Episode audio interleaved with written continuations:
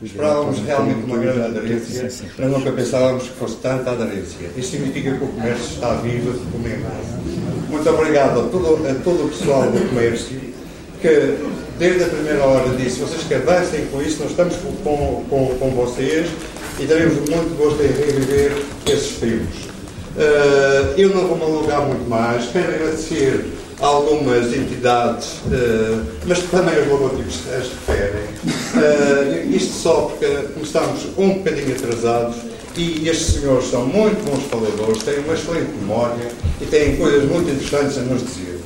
Uh, eu vou passar então a palavra ao António Guerreiro, que é o apresentador desta sessão desculpa, o moderador desta sessão, o António Guerreiro tem trabalhado connosco algumas vezes mais na área específica da arte contemporânea e de, e de conhecimentos relacionados com a arte contemporânea. Mas também o António Guerreiro interessa, como sabem, o António uh, colabora há muito tempo no público, uh, colaborou no público durante muito tempo, aliás, ao contrário, colaborou no Expresso durante muito tempo e agora colabora no público, está também dentro do jornalismo, uma pessoa que bom, também nos pode ajudar a enriquecer esta conversa. Os outros senhores, Manuel Barroso, um dos uh, autores, foi a palavra que a gente tentou aproximar mais daqueles que criaram o, o, o comércio do, do Funchal. Aqui o Sr. Dr. Ricardo França Jardim, um dos autores também, o Vítor Rosado, que foi o responsável pelo arranjo gráfico e pelas fotografias do comércio e pela imagem do comércio, digamos assim. E pronto, e o excelente. E o Vicente, o Vicente. E o excelente Vicente Jorge Silva, que parece que galvanizou esta gente toda. Está castigado. E, e, e, portanto, criou, um muito jovem, este interessante jornal uh, de referência. E, por fim, uh, quero agradecer também, não é bem por fim ainda, porque tenho mais alguns agradecimentos a fazer, aos colaboradores que nós conseguimos identificar e, e, e convidar para, esta sessão uh, que é o Presidente do Jornal Coelho, conheci aliás, o, o, o Jornal Coelho conheci-o agora, não é? O Jornal Teixeira, pronto, já nos conhecemos aqui na porta. O Dr. António Loja, o Henrique Sampaio, eu tenho a impressão que é. Eu sou. É o nome. Tem a verdade.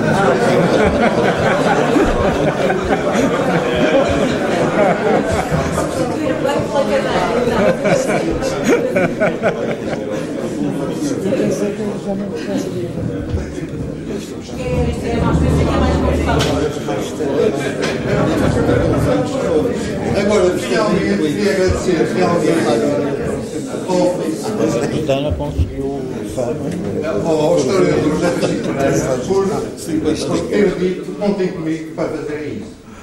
E, e, portanto, podemos iniciar esta sessão que espero seja uh, uh, uh, rica e divertida para todos nós. Muito obrigado, boa tarde. Obrigado.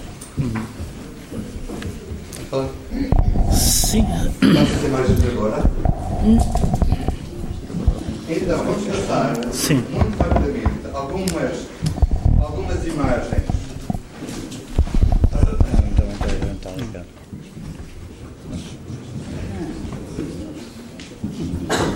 Este, pronto, faz o número um.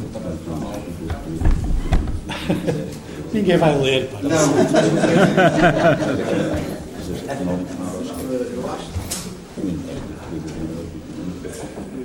Os títulos, talvez.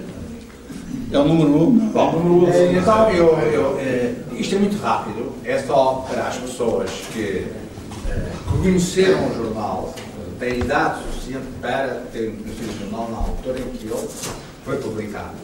E, é, é, e para as pessoas que também a- a- haverá aqui muita gente que não conhecia o jornal.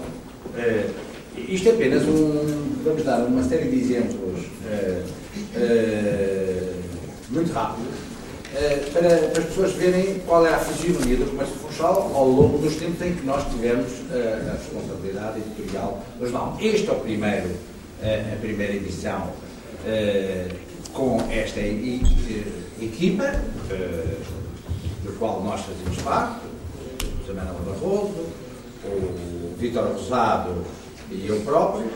eh, e outras pessoas, mas, mas concretamente eh, como mais ativos, o, o, o Zado, eh, como era o, nós tínhamos uma experiência, vínhamos de uma agência de publicidade e, e, e isso tinha sido importante para nós como uma escola, digamos assim, em relação à parte gráfica do jornal. Eh, e, mas isto era uma aventura completamente nova para nós. Eu nunca tinha feito um, um jornal, nem eu, nem, nem, os outros. Tínhamos apenas feito páginas literárias uh, na imprensa local, uh, páginas uh, mais variadas. E, e este é, portanto, o, o primeiro número saiu a 31 de dezembro de 1966. Isto é um exemplo também uh, desta fase inicial do jornal, o jornal ainda é muito marcadamente regional e onde, uh, além do tema do turismo, que vinha, por exemplo, no primeiro número que mostramos agora, também fizemos um inquérito sobre a situação da vida cultural da Madeira. Aqui temos uma entrevista com o Presidente da Câmara do Funchal, Fernando Couto, onde ele é uma longa entrevista eh, Fernando Couto é, foi uma personagem importante da vida funchalense e eh, foi responsável eh, pela iniciativa do plano de urbanização do Funchal, que foi algo muito importante na altura, onde, aliás, colaborou aqui o nosso amigo Ricardo do Amaral Pitum, cujos desenhos estão à vossa volta nesta sala. portanto, o, o plano de urbanização era esfiado pelo arquiteto Rafael Botelho, Uh, o Fernando Couto foi uma pessoa bastante corajosa porque o, o Rafael Botelho era uma, uma figura uh, pouco grata do regime uh, e arriscou e o plano de urbanização teve de facto uma importância histórica na vida da cidade. Isso é só para dar um exemplo, a nossa a importância que nós concedíamos a questões do Funchal e, e a, a, as questões da ilha. Portanto, ainda.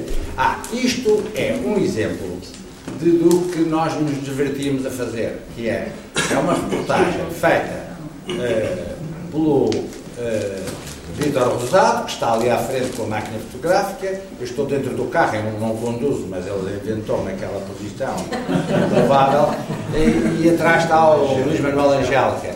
E então isto que era? Uh, a volta à Ilha da Madeira em automóvel era uma instituição, o qual aliás continua a ser. E nessa altura a gente divertia-se a fazer uma reportagem sobre a volta à Ilha da Madeira num, num estilo humorístico. Uh, cheio de peripécias. Uh, isto é um dos exemplos dessa fase em que o jornal tinha uma raiz regional muito marcada. Ah, isto é, é um número estranhíssimo, porque uh, acho que tem um grafismo completamente diferente de todos os outros e foi um número que nos levou a, a, a, a censura. Uh, este jornal foi censurado. Foi censurado. É um jornal onde, uh, desde Paris, o jogo do poder era uma. Uh, aliás, um texto do Jornal Barroso, bem me lembro, e é sobre o maio de 68 em Paris. Bom, a censura deixou passar. Texto. Um pouco pressionado, um pouco pressionado. Ah, está melhor, está melhor. É, e é, não se vê a cor de cor-de-rosa do fundo. cor-de-rosa esbateu-se. É, este número é um número histórico porque, na sequência deste número, temos publicado textos sobre maio de 68 em Paris, é, e, e, que eram impensáveis publicar num, num jornal continental. Aliás, nós aqui tínhamos uma certa facilidade em relação com a censura, porque os censores eram, sei lá, isto é o ambiente da aldeia, o Funchal, uh, conhecíamos todos, era possível pressionar o censor, discutir com o censor, convencer o censor a deixar passar os textos. Bom, foi o caso.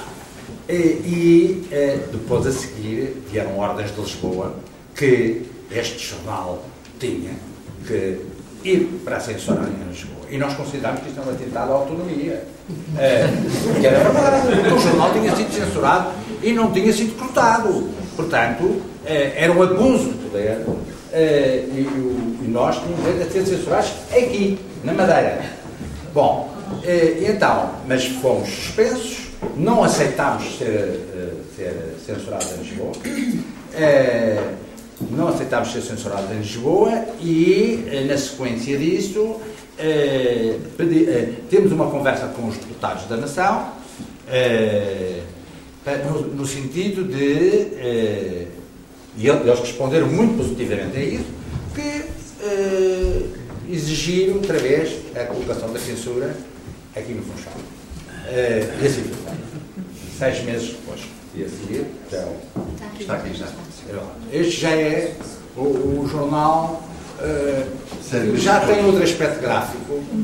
Repararem, o, aquele estranho número que deu origem à suspensão, este estranho número, é, é, é único até do ponto de vista uh, da fisionomia gráfica, uh, a seguir já tem um. Que é, de alguma maneira aquilo que vai caracterizar mais o jornal. A marca, a imagem de marca do jornal é mais aquele CF Comércio Funchal. pronto, podemos continuar, isto é só para dar uma Ah, isto é uma, uma última página para dar o exemplo dos desenhos do Calho Amaral do Pitum. Aí está o vilão, molho de vilão lá embaixo, podem ver, uh, havia uma crónica do uh, José António Saraiva, uh, havia uma crónica de Fernando da Costa e havia uma, uma espécie de palavra ao leitor ali no, no, no, lado direito. Pronto. Durante muito tempo, esta última página foi um. marcou o jornal. Ah, isto é uma página, por acaso, isto não é o melhor exemplo, porque esta página era feita de bocadinhos era o lusitanismo, que eram coisas que nós considerávamos uh, aspectos uh, particularmente uh, grotescos da vida portuguesa, coisas que saíam em jornais, recortes que fazíamos, coisas com textos impensáveis, mas que eram característicos de uma certa mentalidade nacional.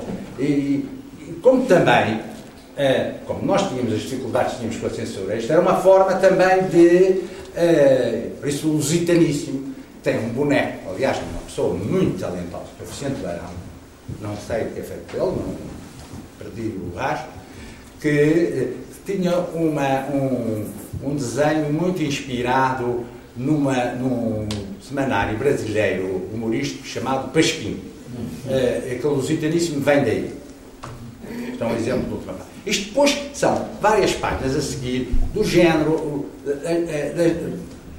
que ilustra o, o aspecto, quer gráfico, quer as preocupações que nós tínhamos em relação ao, aos temas.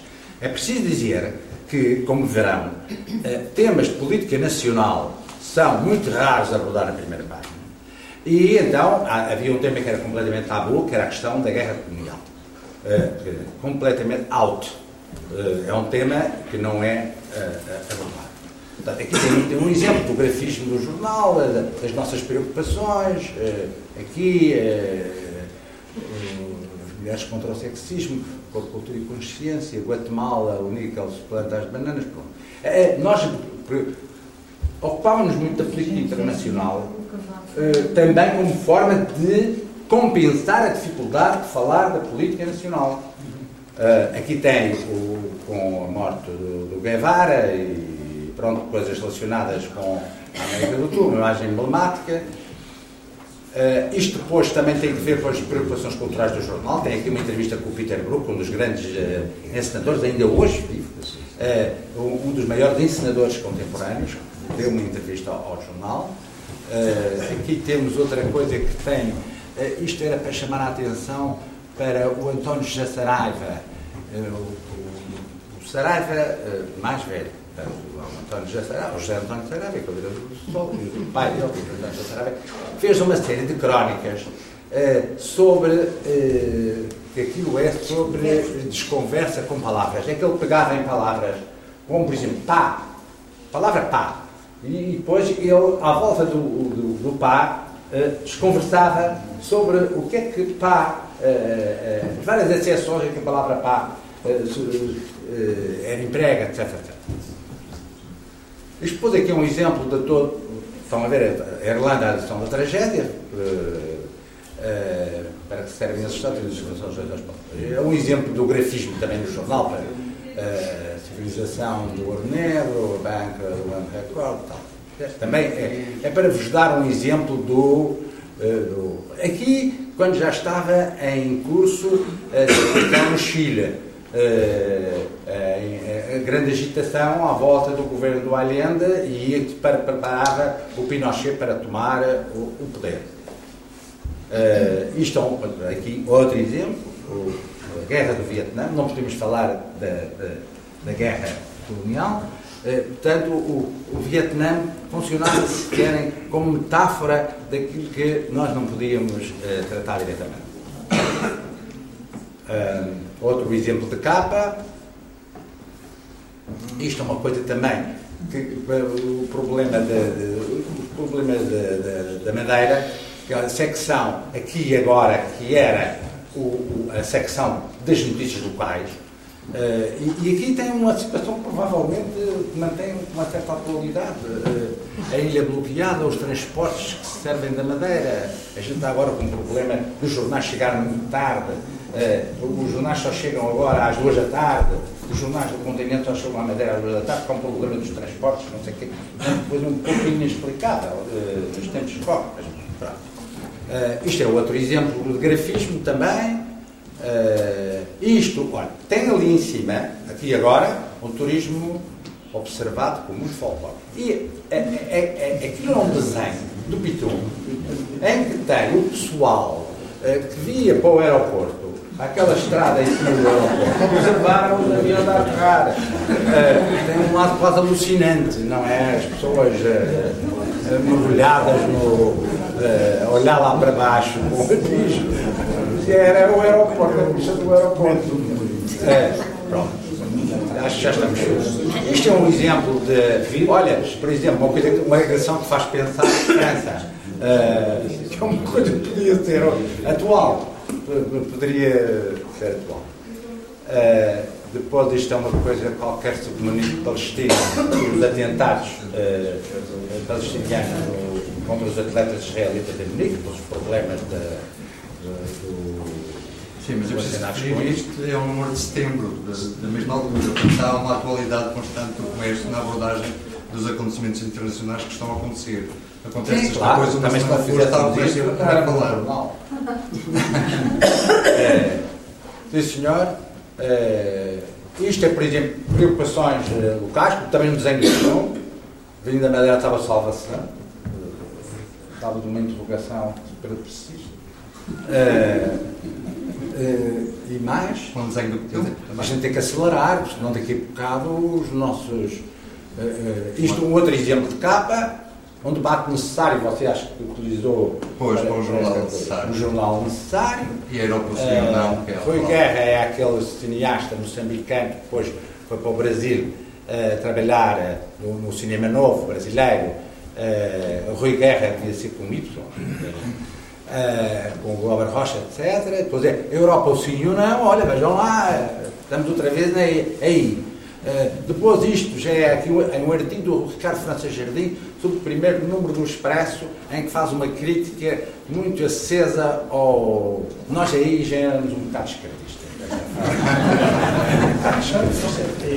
o artigo do Ricardo era muito depois temos os liberais, já falando da bocadela liberal, é preciso dizer que há uma pessoa que foi muito útil a escrever sobre política nacional, que é o Fernando Lima, atual assessor do Sr. Cavaco uh, que tinha um jeito especial, ele trabalhava com o Jornal Notícias do Porto, e tinha um jeito especial para escrever textos que passavam na censura porque eh, tinha uma habilidade eh, de, de, escrever os factos eh, eh e, e, evitar a adjetivação eh, de tal forma que eu penso que aquele texto deve ter do Lima.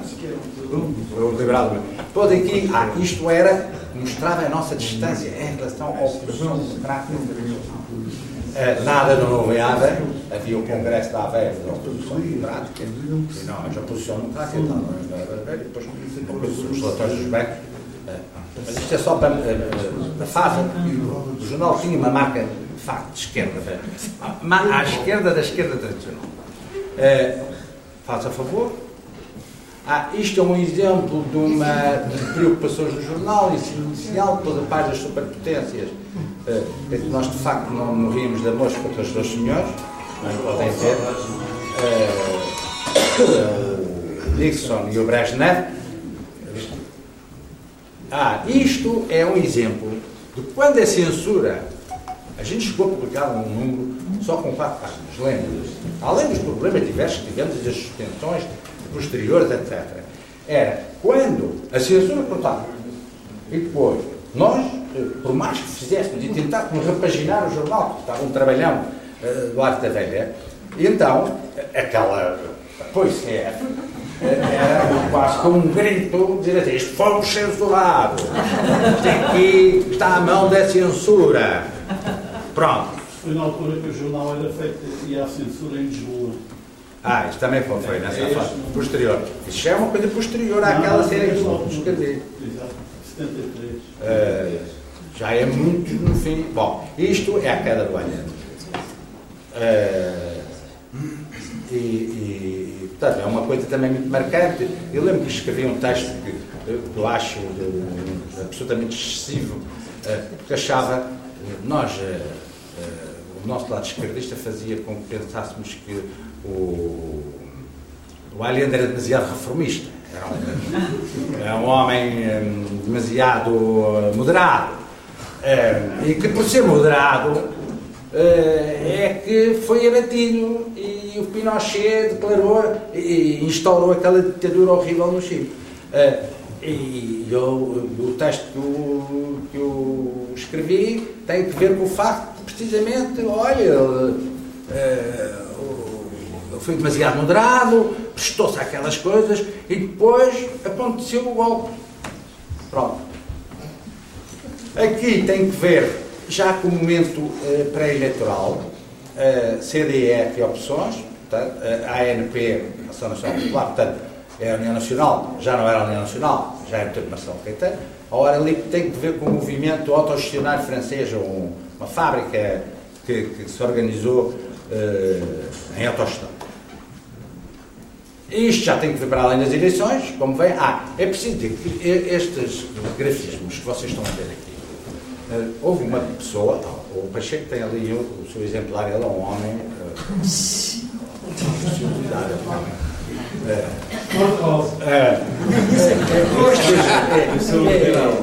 Há uma pessoa que teve uma importância muito grande nesta fase do jornal, foi o Tolentino Nóbrega. Depois do Vítor ter ido para Lisboa trabalhar, o Vítor Rosado, uh, houve uma pessoa que passou a ocupar de alguma maneira o papel do, do, do Rosado como, uh, como digamos, uh, o, o, braço direito gráfico do jornal. E o Tolentino fazia coisas que fazer gravuras, gravuras de fotografias, era uma coisa muito cara. E então ele fazia isto com linóleo, ele fazia estes desenhos em linóleo e eram impressos uh, e pronto, era um material barato. É aquelas, o, o recurso frequente a formas uh, geométricas, uh, quer neste número anterior, por exemplo, este, quer noutros, noutros este é só dois exemplos, tem que ver com isso. Este aqui é um, é um artigo do Ricardo França Jardim, muito querido sobre o Jaime Cortesão. Com um boneco, não, com um desenho muito bom do Paulo Sabras, uh, uh, nosso querido colaborador. Ah, isto de repente já é o pós-25 de Abril. É, a Sombra Amena da Bananeira, outro desenho do Paulo Sabras, uh, em que está o Américo Tomás e o Marcelo Caetano uh, já aqui na areia. É um especial, depois uh, Depois há, há, vários números que seguem, têm que ver com, com o típico ambiente pós 25 de Abril. este, parece que este número nos causou alguns dissabores, porque o general Spínola não tinha um grande sentido de humor em relação à sua representação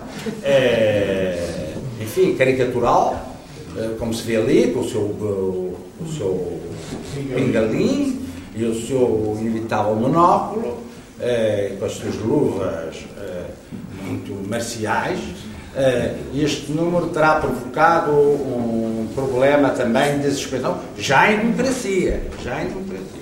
E estamos a chegar ao fim. Estamos a chegar ao fim. Ah, estamos a chegar ao fim. Ah, isto é um exemplo dos bonecos do Vicente Barão, que eu disse tal eh, ilustrador que, que, que tinha, enfim, uma certa inspiração no, nos, no- nos cartoons brasileiros do, eh, do Pasquim e é.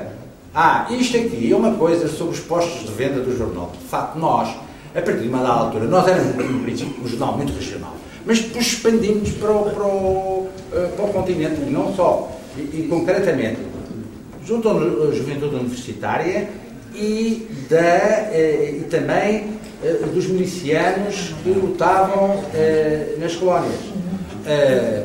Mas isto é só para vocês verem eh, esta coisa. Nós tínhamos muitos assinantes, portanto, uma parte substancial, 7 mil ou 8 mil assinantes. Nós chegámos a tirar 15 mil exemplares, o que era eh, para, enfim, para a escala de um jornal regional bastante eh, razoável. E depois, como podem ver aqui, o jornal é distribuído em todo o país. Além, além do- dos assinantes, eh, da importância que eh, as assinaturas, sobretudo para as colónias, etc. Os Açores também. o jornal também era distribuído muito Os to- o país. Açores. É? Bom. Os Açores também havia. Os Açores. Ah, nos Açores. Deve estar ali. Está ali. Açores. Açores. Você parece que tem mais do que na Madeira. É, e então, acabou. E acabou. E pronto, olha, muito obrigado. É, era só para.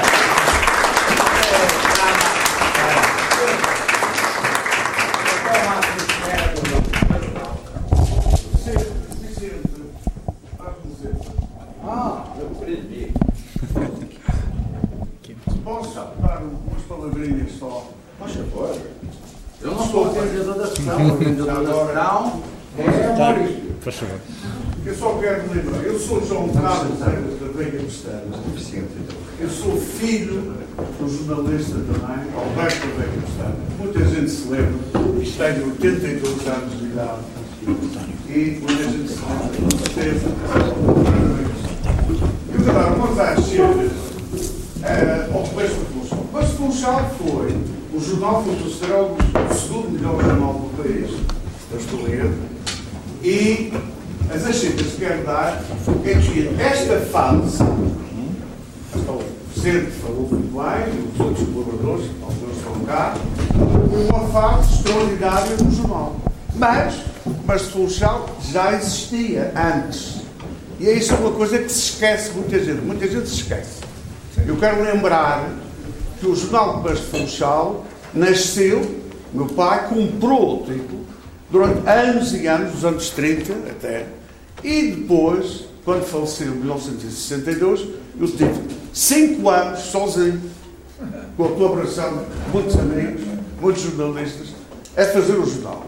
E vou-lhes dar uma ideia. Primeiro, olha, a história do jornal Cor-de-Rosa, o Vicente sabe perfeitamente, que houve uma altura que pensámos, ele também, era um, um jornal diferente nesta fase final e que tinha que ter uma coisa qualquer, um aspecto diferente, não só gravista, como até da cor, digamos. A cor cor-de-rosa, não é, Vicente, não me deixe, acho que estou a falar a verdade, era para ter também, ser diferenciado um pouco dos outros. E eu fui acusado muitas vezes de comunista, isso é verdade, que era contra, porque era a cor cor-de-rosa. Quer dizer, confundia-se o cor-de-rosa, passava a vermelho, quer dizer, era a cor. Não, isto é só uma achei. Mas a outra, a outra parte que eu quero lembrar a todos, se me permitem, são cinco minutos, como é que começou esta fase final extraordinária do jornal, que eu agradeço imenso e continuo a estar muito grato, foi o meu amigo Artur Andrade, o filho está ali, parece, não é? Está, está cá o filho. Era um grande amigo meu, uma pessoa extraordinária, com quem eu me dava muito bem.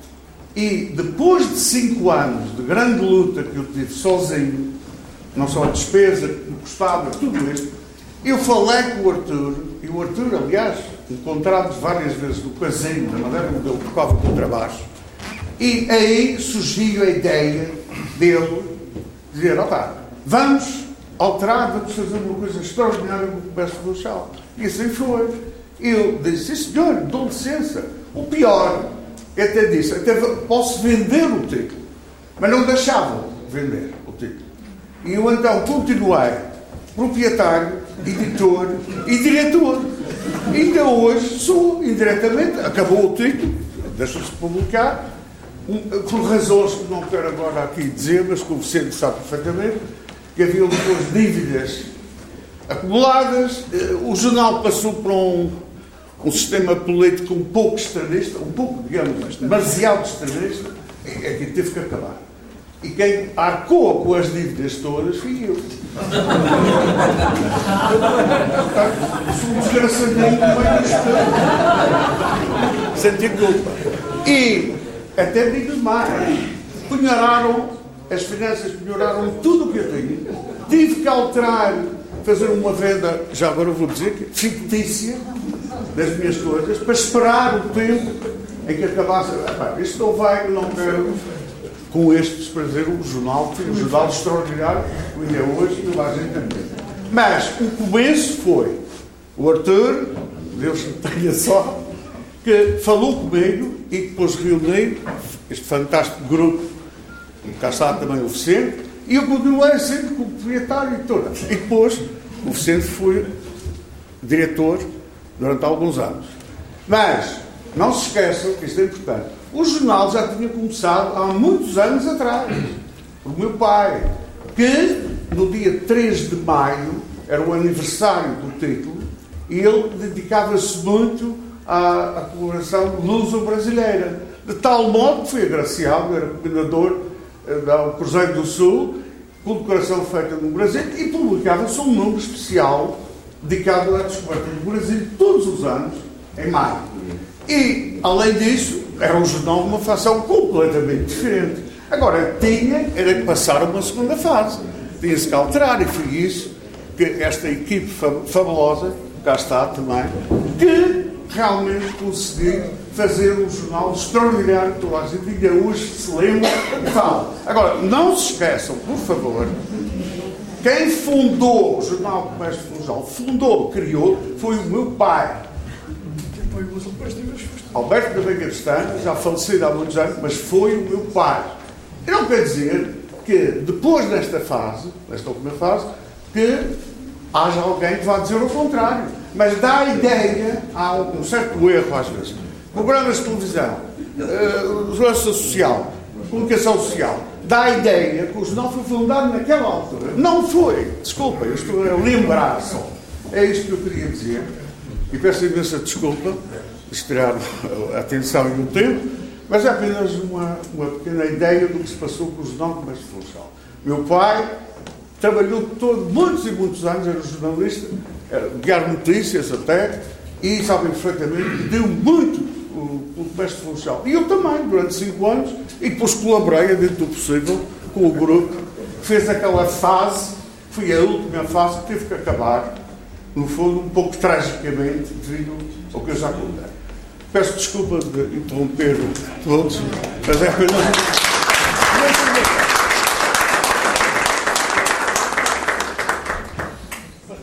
Vamos iniciar a sessão com o professor Cachateira. Posso? Ah, sim. Bom, queria cumprimentá-los, dizer-vos do meu gosto de estar aqui a falar de um jornal que li regularmente pelo menos desde 1968, e representa o outro lado não madeirense do comércio funchal, ou seja, daqueles que o liam no continente e não o liam necessariamente como muitos que aqui estão o liam. Para mim, eh, o facto do comércio funchal ser também um jornal regional era relativamente irrelevante, porque eh, ninguém sabia como era a política da Madeira e verdadeiramente a gente não prestava muita atenção àquela questão. Mas, pelo contrário, o conteúdo do jornal encaixava perfeitamente naquilo que eram as tradições eh, e, a, e, a, formação de uma geração à volta de maio de 68.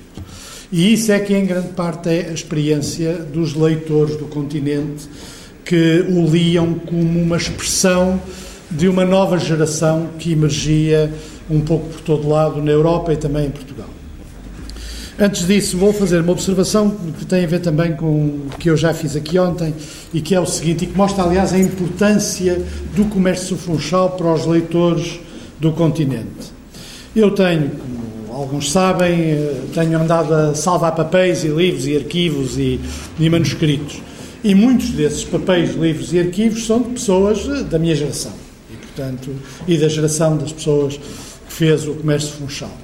Há uma coisa que todos têm, sem exceção. Não conheço um único, que é exemplares do comércio funchal.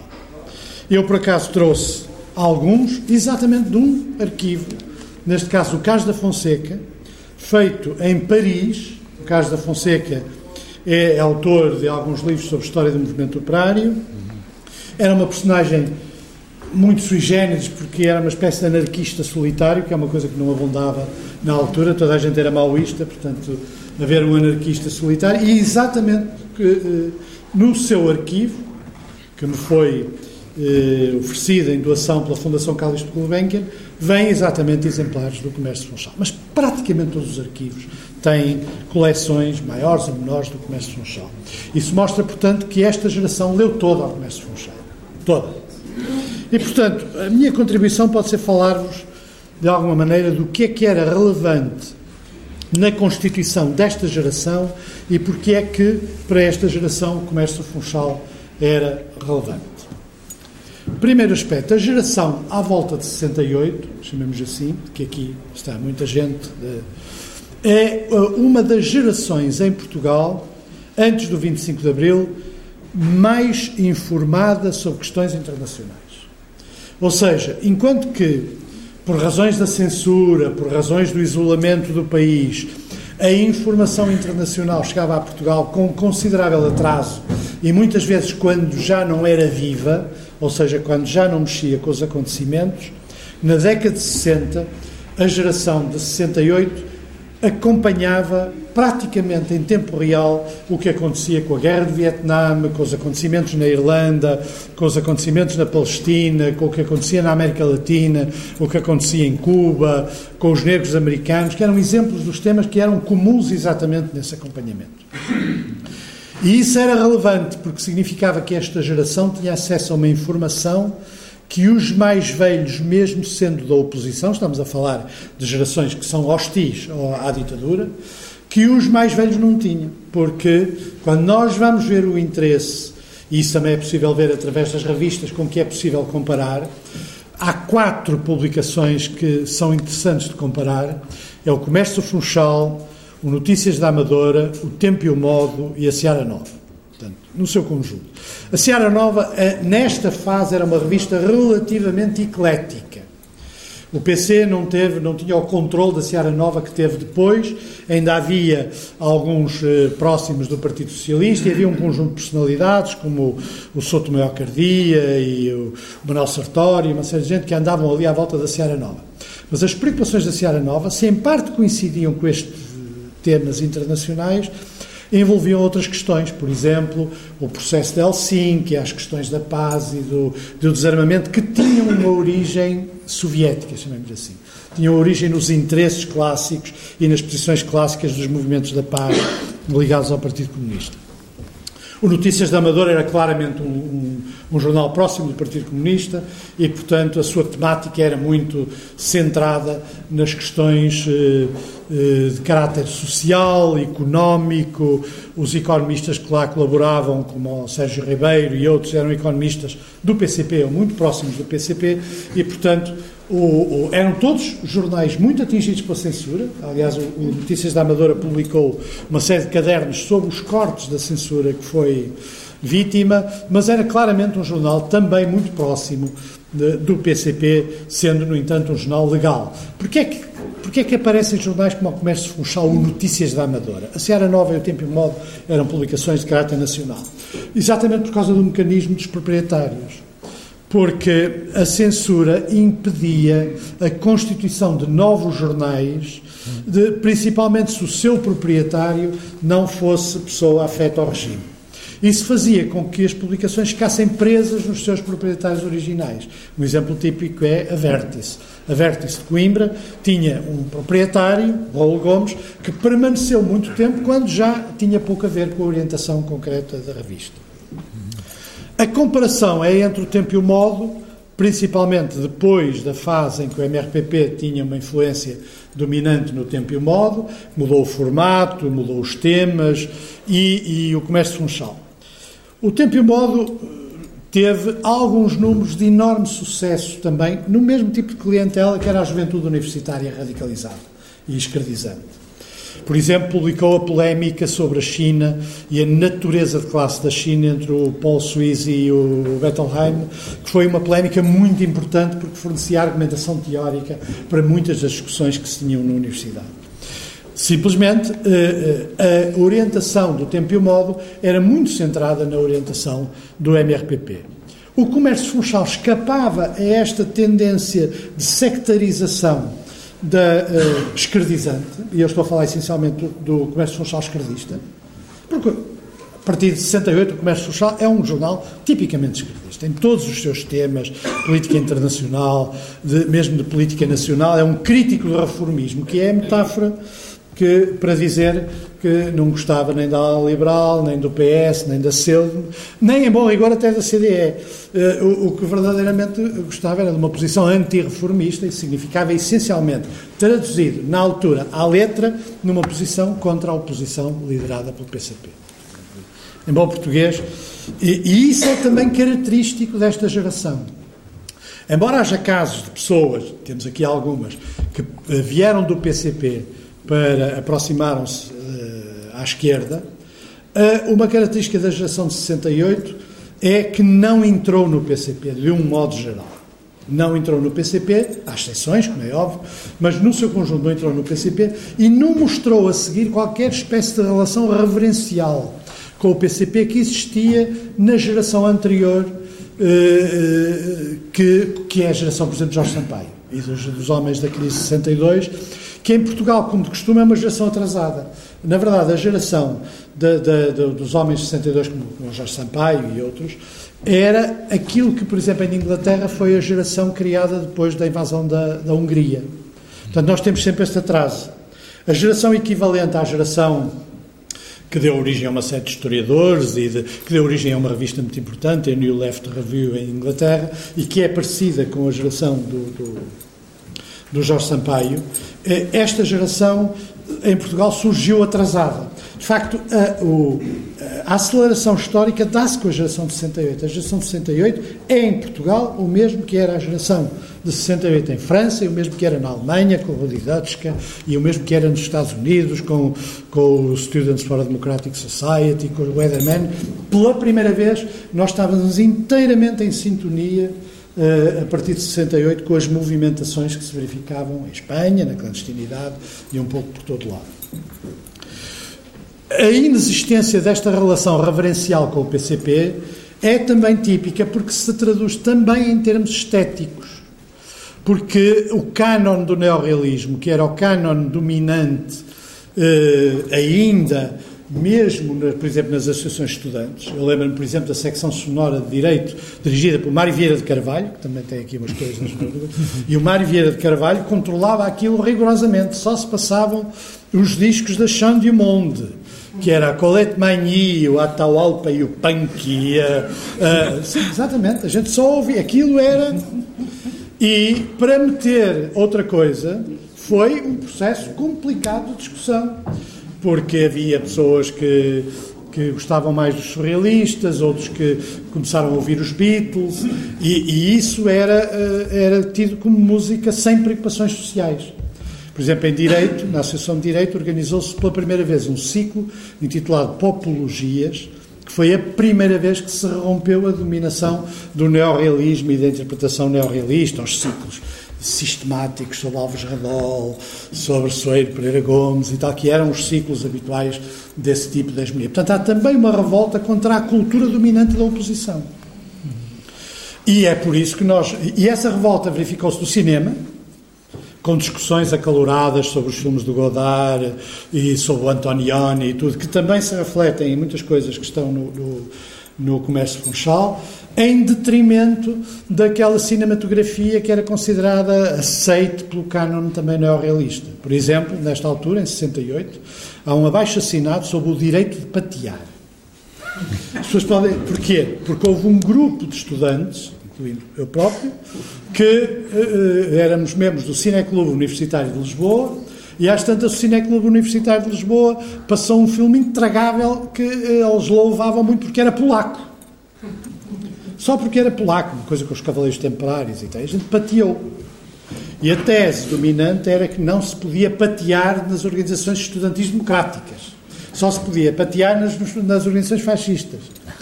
E isso deu uma enorme discussão e é muito interessante ver quem assina os abaixo-assinados. Porque há uma série de abaixo-assinados. Quem é que assina os abaixo-assinados a favor do direito da pateada?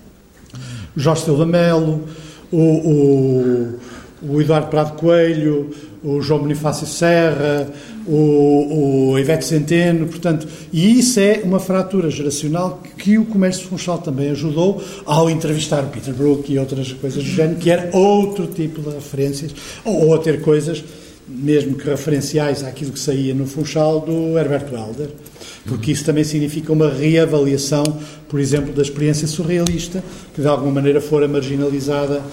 E esta mudança de ambiente cultural tem várias consequências. Deixa de haver uma dominação francesa e passa a haver maior importância anglo-saxónica. Quer dizer, há uma, há uma reavaliação de formas consideradas menores de literatura, como, por exemplo, o romance policial, a banda desenhada. E esta é uma mudança cultural muito significativa de um país que vivia sob a hegemonia cultural francesa. Quem eram os cantores que cá vinham? Era a Sylvie Vartan, era a, a François Hardy, era, era o Gilbert Bécaud, era o Charles Aznavour, que era a dominação. E depois foram substituídos pelos Beatles, pelos Doors e por, e por aí adiante. E esta mudança também foi esta geração que a fez e também podia encontrar alguns reflexos no próprio comércio funchal. O comércio funchal, eu tenho aqui uma lista dos colaboradores à data de 75.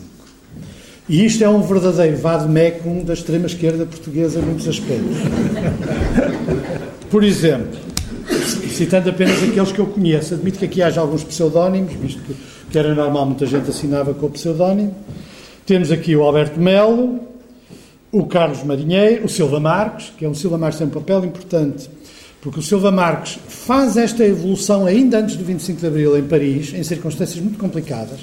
O Silva Marques tinha sido funcionário do Partido Comunista Português, tinha sido preso e tinha fugido. Uma fuga fabulosa que durante muito tempo na história oficial do Partido Comunista Português era assim. Fugiu o preso A e outro preso. Mas quem fez a fuga foi o outro preso, que era o Silva Marques. O Silva Marques verificou que o ferrolho da cadeia não fechava bem é, eu estava preso na PID, no Porto, uma, uma instituição que eu conheço, e, e uh, verificou que aquilo não fechava bem e deve ter posto uma coisa qualquer e os guardas.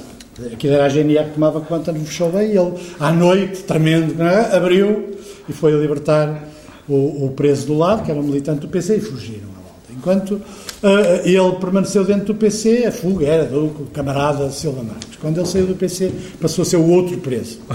Ele sai do PC, é praticamente a única pessoa que discute com o Cunhal no 6 Congresso, vai para Paris, tem uma cena monumental com o Carlos Brito, vai para Paris e em Paris uh, associa-se a uma organização esquerdista ou comunista, que também há traços aqui no, no, no comércio funchal, e depois sai do comunista e faz uma coisa que é do mesmo espírito do comércio funchal, que é cria uma instituição, o Centro de Iniciativa Política, que fazia debates com toda a gente fazer um debate em Paris, eh, em que se convidava, por exemplo, Mário Soares, aconteceu, era quase que preciso pôr segurança na sala. Porque a, rigidez dogmática daqueles anos fazia com que isto não fosse possível combinar. E, portanto, quando nós vemos o Silva Marques, o Joaquim Leal, o Jorge Lima Barreto, que também era um, um anarquista muito especial de, na música, o Freire Antunes, José Manuel Soares, o Júlio Henriques, porque aqui também há uma presença situacionista e um certo anarquismo situacionista. O Afonso Manta, que é o pseudónimo do Nuno Rebocho. Manuel Quirós, que publicou, ele morreu muito pouco tempo a seguir ao 25 de Abril, publicou algumas coisas chamadas Que Fazer, cadernos marxistas-leninistas.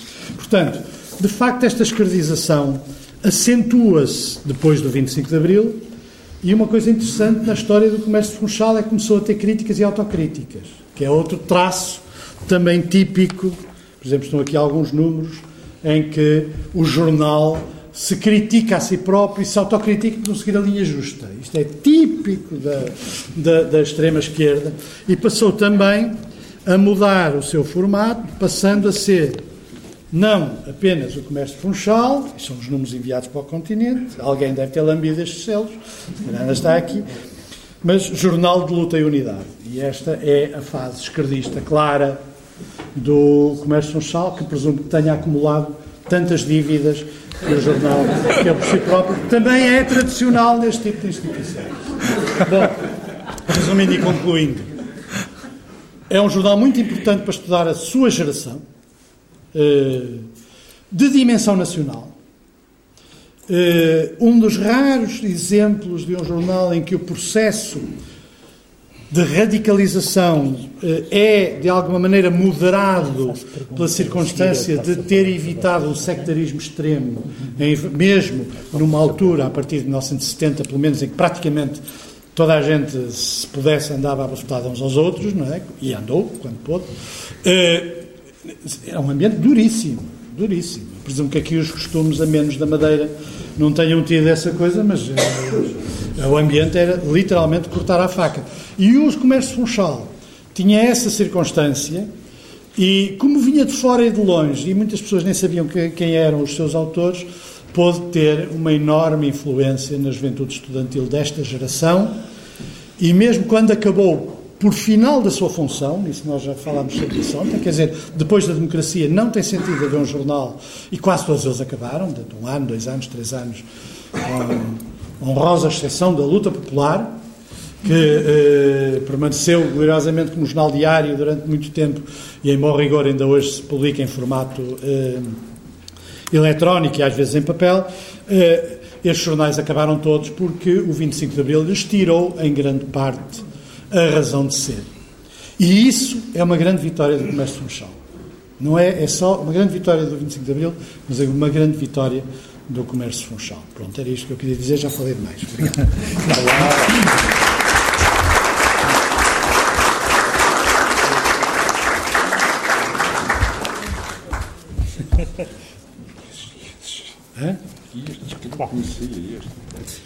Não, não falou demais, foi muito esclarecedor e eloquente.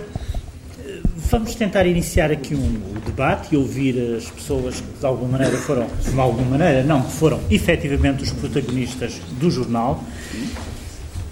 E eu uh, uh, interpelaria em primeiro lugar o José Manuel Barroso, que está aqui ao meu lado, retomando uma questão que foi uh, colocada com bastante pertinência pelo José Pacheco Pereira, que é a questão, eh, quer dizer, o, quase o paradoxo de um jornal regional ter uma dimensão cosmopolita enorme e ter uma abertura, eh, como aliás puderam perceber, uma abertura bastante, eh, enfim, de grande âmbito e de grande alcance à política internacional e às coisas internacionais. Ora, se, tal como disse o, o, José Pacheco Pereira, isso era típico daquela geração à volta do maio de 68, a geração dessa época, ser não só altamente politizada, mas sobretudo estar a par daquilo que se passava internacionalmente, portanto, fora das fronteiras. Mas se isso era evidente, uh, uh, digamos, no, no, continente, em Portugal, talvez, pelo menos para, para, para, um continental, isso não seria assim tão evidente para o, enfim, para um ambiente como era a Madeira, que estava sujeito, evidentemente, a, condições periféricas e condições uh, de uma certa marginalidade ainda superiores àquelas a que Portugal, que em si mesmo já era um pouco periférica em relação à Europa, em relação ao mundo, em relação àquelas a que Portugal estava sujeito. Eu gostaria de, de, de enfim, de, de, que o José Manuel Barroso falasse disto, sem prejuízo de, eventualmente, eh, vocês depois, se quiserem e se acharem pertinente, retomarem também a questão. Ora bem, a questão é simples. Eu penso que quando se fala do comércio, o Pacheco enfatizou e bem, porque é a última fase do comércio, hum, seria, e o Pacheco Pereira não o fez, mas seria redutor eh, reduzir o comércio à sua fase, digamos, mais esquerdista. O comércio tem nitidamente, esta é a minha visão, duas fases. A sua fase inicial, em que, sendo um jornal de oposição e orientado à esquerda, é fundamentalmente e à partida um jornal regional, sem perder a noção do país e do mundo, e depois tem uma outra fase. Eu estive no comércio desde o início até 1971, quando voltei para o continente e depois uh, fui chamado de novo para o serviço militar. Uh, e cheguei aqui à Madeira uh, numa fase muito interessante. Eu havia sido corrido da universidade por ter sido eleito presidente da Associação de Económicas, onde eu estava, onde, onde eu estudava e eh, havia sido corrido e despejado na Madeira para eh, não, não, me, não, não me meter na política.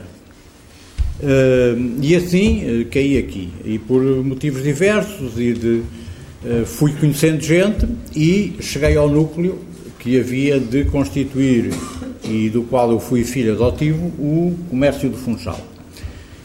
Eu gostava de. Só um parênteses. Diz. É preciso dizer, nessa altura, este senhor era a pessoa mais politizada de nós todos. É, pela, pela, experiência dele concreta na universidade, foi muito importante para nós, porque é, eu pessoalmente falo de, de, por mim, era é, uma pessoa muito. era um oposicionista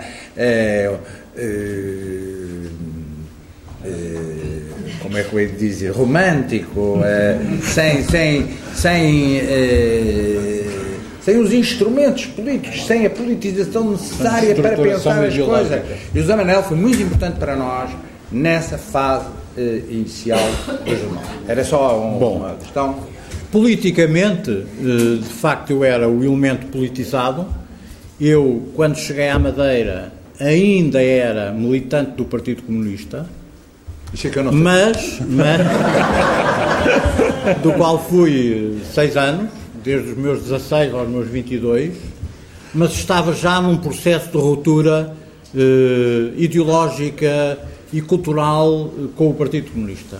Na verdade, eu estava, fazia parte de um núcleo de estudantes universitários do, do, do eh, comunistas que estávamos em ruptura com o Partido Comunista, estávamos cansados das ações de propaganda, estávamos cansados de muitas vezes sermos obrigados a mentir para fazer para a propaganda do partido, estávamos, queríamos ser livres. Eu quando cheguei à Madeira, cheguei nessa fase em que queria ser livre. E de facto a Madeira, desse ponto de vista, e o comércio, foi para mim um, o, o, o momento de libertação absoluta.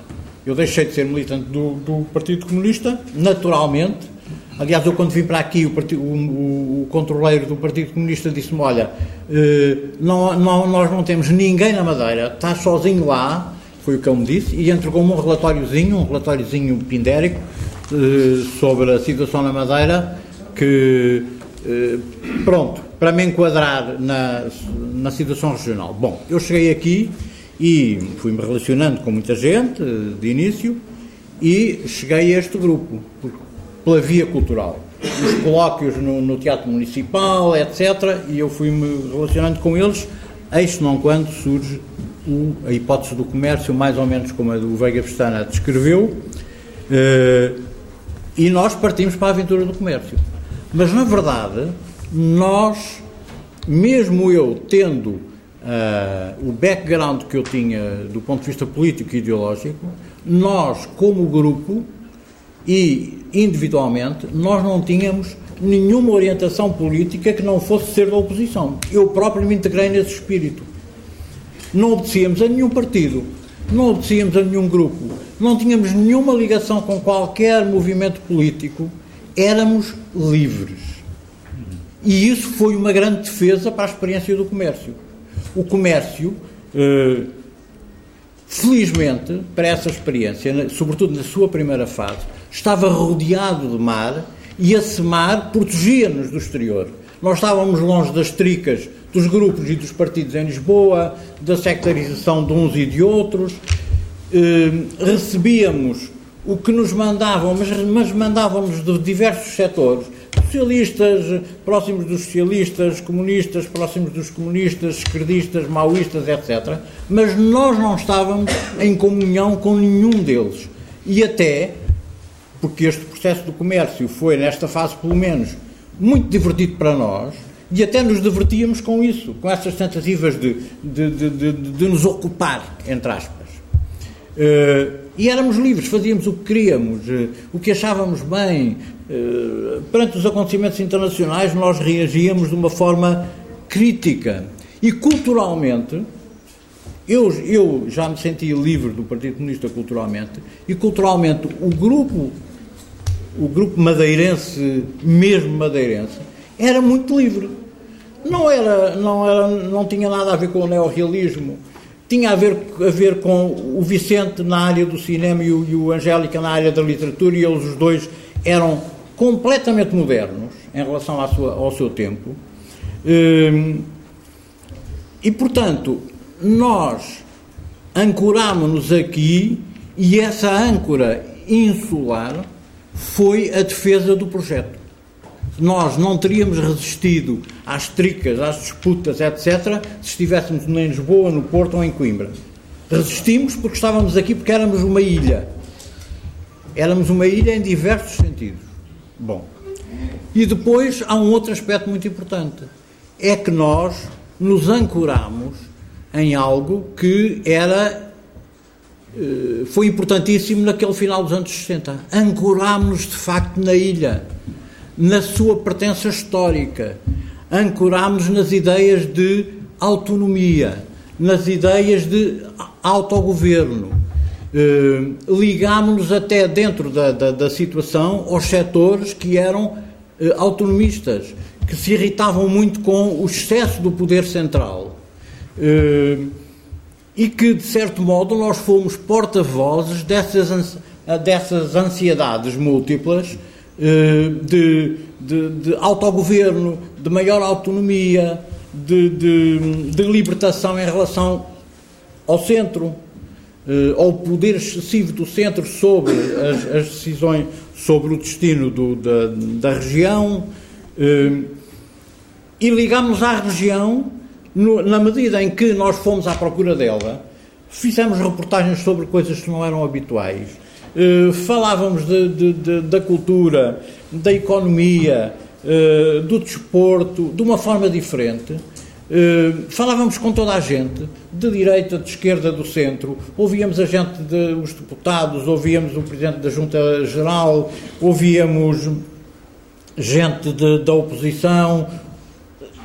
Portanto, nós pudemos ser um pouco o, o, o melting point de, de, de pote de, de, de, uma série de ansiedades que eram históricas e que depois acabaram por se traduzir até, do ponto de vista político, no lançamento, do, em 69, de uma candidatura da oposição, eh, de que o António Loja e eu somos os, os, os, os representantes, o, o, Fernando Rebelo já não, já não está, eh, e que quis ser tão equidistante do continente que nem aceitou ser CDE nem CEUD. Foi, era uma, uma, outra coisa, uma coisa que era sede que não, tinha, não estava ligados nem a uns nem a outros. Uh, e, portanto, que aí também uh, preservou a sua autonomia. Por outro lado, o facto de estarmos aqui, mas estarmos com atenção à região ao, ao, país e ao mundo, ao país tanto quanto nos deixavam, claro, porque, pelos motivos óbvios da existência da censura, mas o estarmos num microcosmos como era a Madeira, eh, dava-nos também outras defesas, porque tínhamos, como o Vicente já acentuou, tínhamos um diálogo diferente com os censores. Eles eram conhecidos, eram, não eram amigos, mas eram conhecidos. Tínhamos com os deputados regionais, com as autoridades regionais, eh, que não austerizavam o, comércio. Eh, tínhamos, sei lá, com tanta gente, estes desenhos do Pitum representam também o, o, o mergulho uh, do Pitum, mas o mergulho do comércio na realidade local, neste caso do lado do humor. Houve, por exemplo, um, um debate profundíssimo e, e, até, e até muito duro aqui em torno do, do, do plano de, de, de, diretor do, do Funchal. Uh, nós apoiámos o marcelista Fernando Couto contra os setores conservadores da, da, da, região. Eu tive uma grande briga com o que seria o futuro meu sogro, porque ele apoiava, digamos assim, uh, os pontos de vista dos construtores que, se opunham a isso e eu apoiava e apoiei publicamente num debate, porque eu ia aos debates, entrava nos debates e políticos e culturais, etc. Eh, e, portanto, nós tomámos sempre posições uh, autonomistas, reformistas e nunca nos separámos, neste primeiro período do Funchal, dos interesses da região, fossem eles eh, eh, mais próximos do, das oposições ou mais próximos dos setores do regime, mas que eram autonomistas ou, ou tinham essa tendência. Isso foi outra, foi uma, outra âncora muito importante para a sobrevivência, do, para, para a existência do jornal. E que lhe deu muita popularidade interna, porque nós éramos uma voz da região também para o país, e depois, a nossa visão do país e do mundo, e à medida que nós fomos entrando mais a fundo nos assuntos internacionais, nós não éramos comunistas, não éramos stalinistas, não éramos maoístas, não éramos nada disso, e no entanto estávamos próximos sempre de, e atentos a essas disputas, nós eh, ligámos-nos de facto às ansiedades e às questões, às perguntas que os jovens do nosso tempo, da, da nossa idade, da nossa geração, faziam nas universidades em Lisboa. E isso fez-nos criar uma grande popularidade, como é sabido, junto dos meios universitários, e depois vim eu a constatar, quando estive na Guiné, também junto de alguns militares jovens, eh, e, e de facto começámos a penetrar tanto na questão do colocar interrogações, do colocar dúvidas, que o Partido Comunista reagiu fazendo notícias da Amadora para tentar eh, não perder o pé em termos de, de, de imprensa regional e, sobretudo, junto da, da, do setor académico.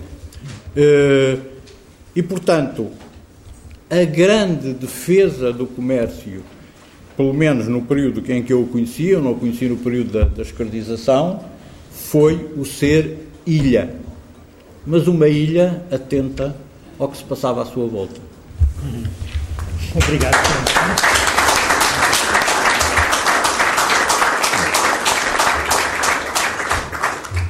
Ricardo. Não, eu não sei. Há aqui uma coisa que, como é que se faz uh, essa transição? O Zé Manel, de facto, falou muito bem da fase inicial do jornal. Eh, que eu partilho. Eh, eu partilho e acho que a ideia que sobre a ilha, a ilha era muito importante, estamos numa ilha. E, e uh, a gente às vezes pensa que viver numa ilha é uma coisa, uma angústia, porque vivemos fechados, com o mar à nossa volta, uh, é aquela ansiedade, a fatalidade insular, etc. E, nós tiramos partido de, de algumas dessas características. Quando eu digo que tínhamos uma relação, como se vivêssemos numa aldeia, e falávamos com os censores uh, e falávamos com as autoridades, o Zé Manuel falou disso, sem animosidade, como depois acabou por acontecer depois do 25 de Abril, onde uh, se viveu na Madeira um ambiente de grande crispação política em democracia, quando antes era, apesar de tudo possível, eu lembro que havia um governador civil que era conhecido pelo português suave, o que era, era possível falar com as pessoas. Como é que se passa da fase que o Zé Manuel estava a, a referir-se, da fase mais regional, digamos assim, para a fase mais esquerdista do jornal? Isso tem que ver, é preciso ver que há várias fases esquerdistas, e eu quero dizer, eu fui embora para Lisboa em 74, em ruptura, com uma tentativa de tornar o Comércio do Funchal um órgão da UDP. E há aí um jornal que você tem que não tem nada a ver comigo eh, que eu acho medonho. É, não, e que não tem nada a ver com a cultura esquerdista que você estava a dizer. É, é, bom, E, uh, ah, o, o, o, o, que eu acho que acontece é o seguinte: uh, é, numa dada altura, há mais pessoas que começam a entrar em cena, como aqui o, o meu querido uh, amigo Ricardo Francisco Jardim. No, quer dizer, o nosso espaço, nós estávamos na ilha, mas o nosso espaço vai alargando, vai se expandindo. Vamos conhecendo mais pessoas, como o Pacheco falou, por exemplo, no nosso meu amigo Silva Marques, que eu vou conhecer a Paris, e o Júlio Henriques também. É, portanto, começamos a contactar e a falar com mais pessoas, há mais gente, é, há mais mundos. É, e, portanto, é, o, o, nosso espaço começa-se a alargar. Eu lembro-me, por exemplo, que Quer dizer, eu sou a pessoa que sobreviveu mais tempo, quer dizer, está no princípio, no princípio desta fase do comércio funcional, desde de, de, e de que maneira? Fiz 66, não, mas é que estou até 74. Uh, uh, até depois do 25 de Abril, logo a seguir ao 25 de Abril. E aí, pronto, senti que não havia possibilidade de, de eu continuar no jornal. Eu defendi uma causa impossível, que era que o jornal fosse um jornal que não fosse dependente de nenhuma uh, organização política, que não se tornasse o, o, órgão de propaganda de. Mas era eu, eu, eu estava sozinho nessa luta. Estava sozinho, Pronto, e portanto fui-me embora. É, é, eu, de alguma maneira, tenho que considerar hoje que isto foi um bocado inevitável, atendendo às circunstâncias, às paixões políticas que se viviam naquela época. E, portanto, pronto, fui assim, fui-me embora, o meu destino mudou. Mas, é, é, este José Manel falava, a Madeira, o, o, jornal regional, que depois se torna um jornal que se vai escredizando, de facto, na medida que também vai abrindo mais espaços, vai comunicando com mais gente, eh, nomeadamente a nível eh, da universidade. Eh, isso é muito importante. Na universidade. Na universidade e nos círculos, como aquele que o Pacheco falou, da, da imigração, por exemplo. Da imigração, enfim, aspas, o, o caso do Silva Marques. É um imigração política. A imigração política, exatamente, exatamente. Portanto, o jornal ganha uma expansão que de alguma maneira acaba por influenciar decisivamente uh, o, a sua, uh, o seu caminhar. Uh, e eu acho que o Ricardo, por exemplo, representa muito bem esta fase, quer dizer, não, tu não és bem da fase regional. Embora o Ricardo também escrevesse coisas sobre a Madeira, porque era da Madeira e, e também e, intervinha no aqui e agora, que era a secção uh, eh, de atualidade local. Quer dizer, mas a verdade é que ele tinha um mundo mais.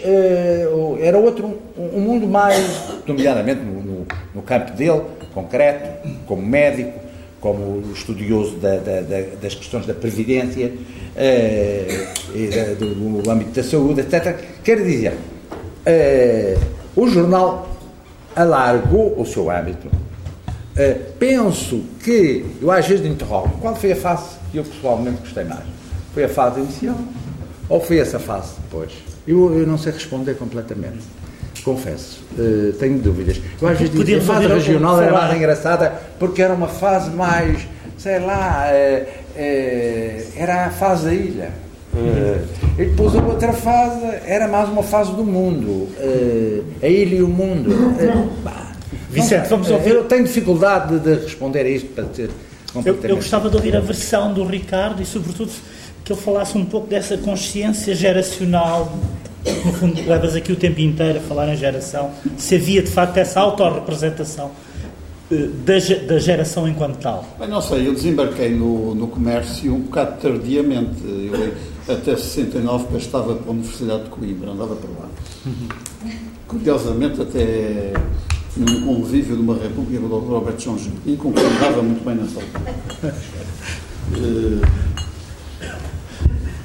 Eh, eh, e para mim, a de 69 foi uma data marcante. Foi o 68, para mim, chegou um ano depois, foi em 69. E nessa altura realmente houve uma ruptura em mim, não é? E uma das primeiras coisas que fiz foi largar Coimbra. Nessa altura tinha descoberto um texto do Jorge de Sena que dizia que a forma, de, a atitude mais revolucionária em Portugal era liquidar a Universidade de Coimbra. E realmente foi dentro desse contexto que, que saiu. E é nessa altura, 69, 70, justamente na altura que o Zé Manuel Barroso está a sair. Ainda nos encontramos na Madeira, ainda tivemos umas reuniões, lembro-me bem, em casa do Zé Manuel, na, em Benfica, não é? Ah, exatamente. Quê? Exatamente. É no Restelo. Quê? No, em Não, não, em Benfica. Foi anterior. Ok, ok.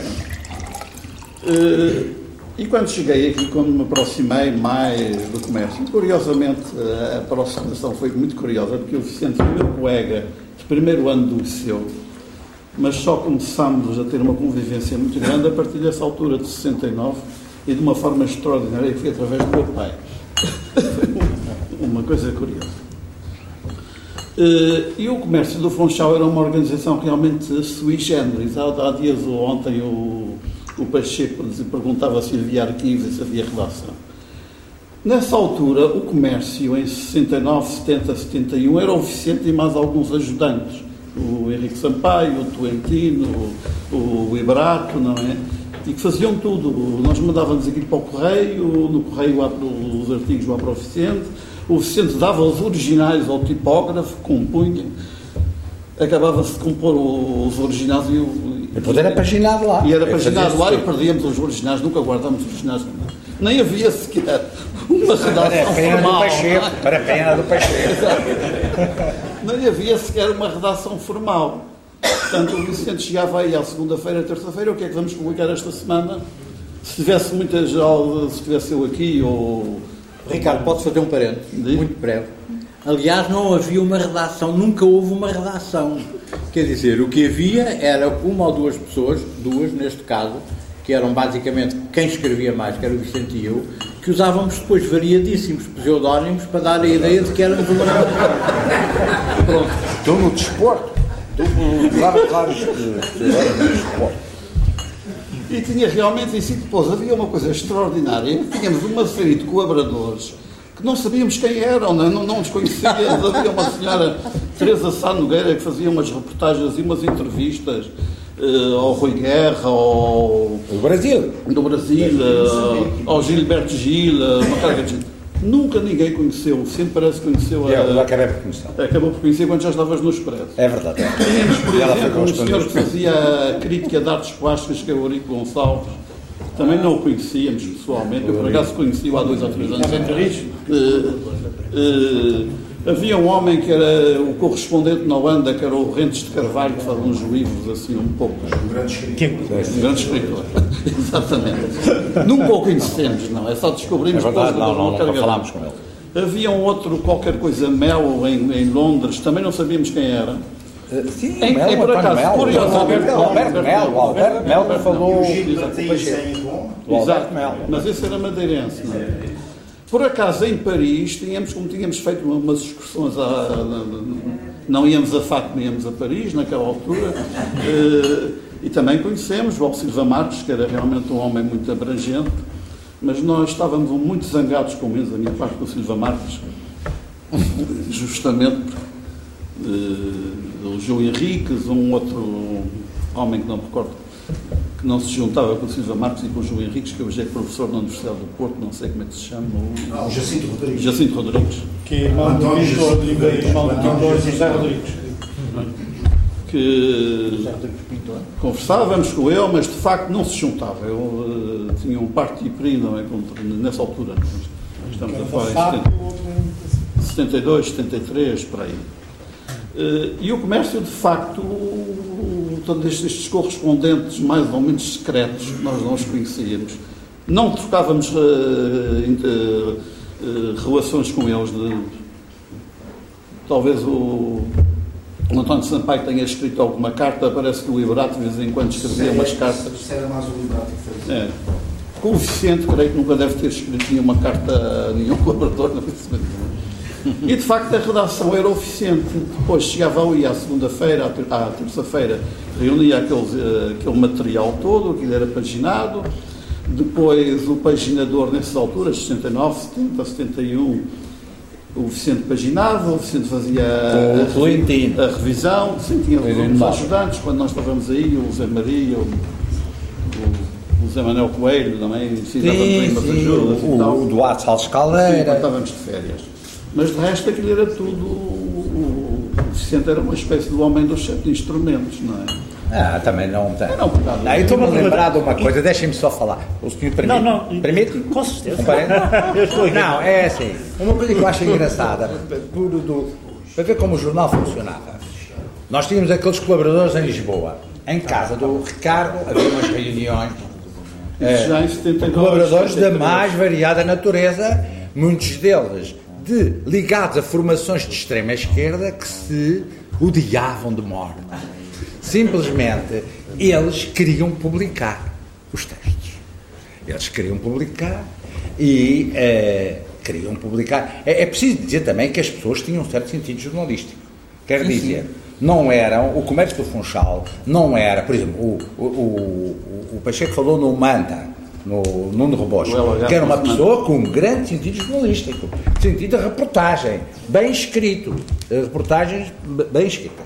É, mas quando eu chegava lá, eh, eu ia como provinciano, uh, uh, despolitizado, uh, quer dizer, eu depois também representava, quer dizer, também fazia de parvo, dava-me jeito de ser parvo.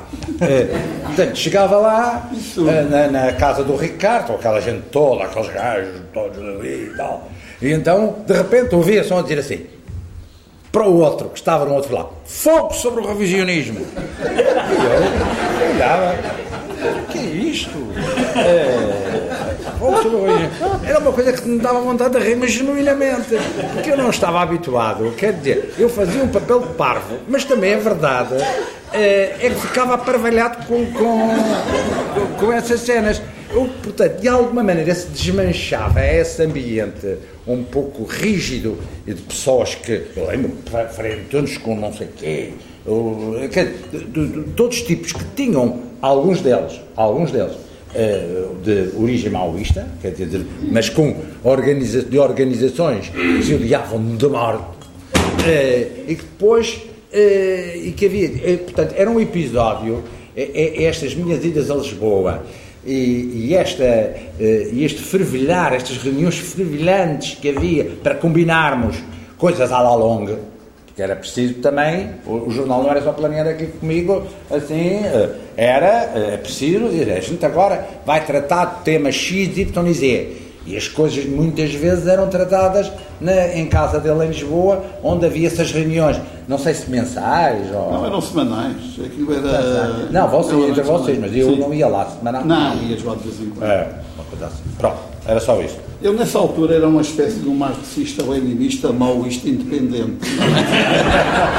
Não sei se o Checo tem essa categoria. Não, não isso, é, isso, é uma, isso é uma completa contradição dos termos. É como as esquadras É mais ou menos. Esquadra submarina. Exatamente. Eu acho que uma ideia que era um bocado disputado por essa razão por, vários, por várias, várias organizações e tentei, apesar de tudo, manter-me independente de, dessas organizações em termos, digamos, redatoriais. Mas, de facto, havia sessões que eram terríveis. Particularmente o MRPP tinha uma estratégia fantástica, que havia os de primeira linha e os de segunda linha que não eram do MRPP, mas depois soubemos que eram do MRPP. Estou-me a lembrar do Carreira Bom e do, e do Freire Antunes, não é? Pois as pessoas vinham de, de sítios mais diversos. Eu Lembro-me quando conheci o Freire Antunes, com quem tive realmente uma relação de amizade, eu vinha do Notícias da Amadora. Ele tinha sido redator do Notícias da Amadora. Uh, era um homem muito próximo do PC. Uh, mas, objetivamente, esta uh, descrição que o, que o Pacheco faz era realmente o ambiente da minha casa, nessa altura da chamada da redação de Lisboa, e que de facto era assim. Havia zaragatas porque nós devíamos publicar os artigos sem submetê-los à censura, não é? E havia outros tipos, mas, mas olha lá, isto foi na altura de, do encerramento da Livrel, não é? De, de, de, de, uma cooperativa universitária, não é? Que o MRPP tomou de assalto e que do aquilo em três tempos. E, e era um dos exemplos que era dado, não é? Não sei o quê, neste momento a revolução avança e a, e a reação recusa, e recusa, não é? Ou vocês são os revisionistas e tal, fogo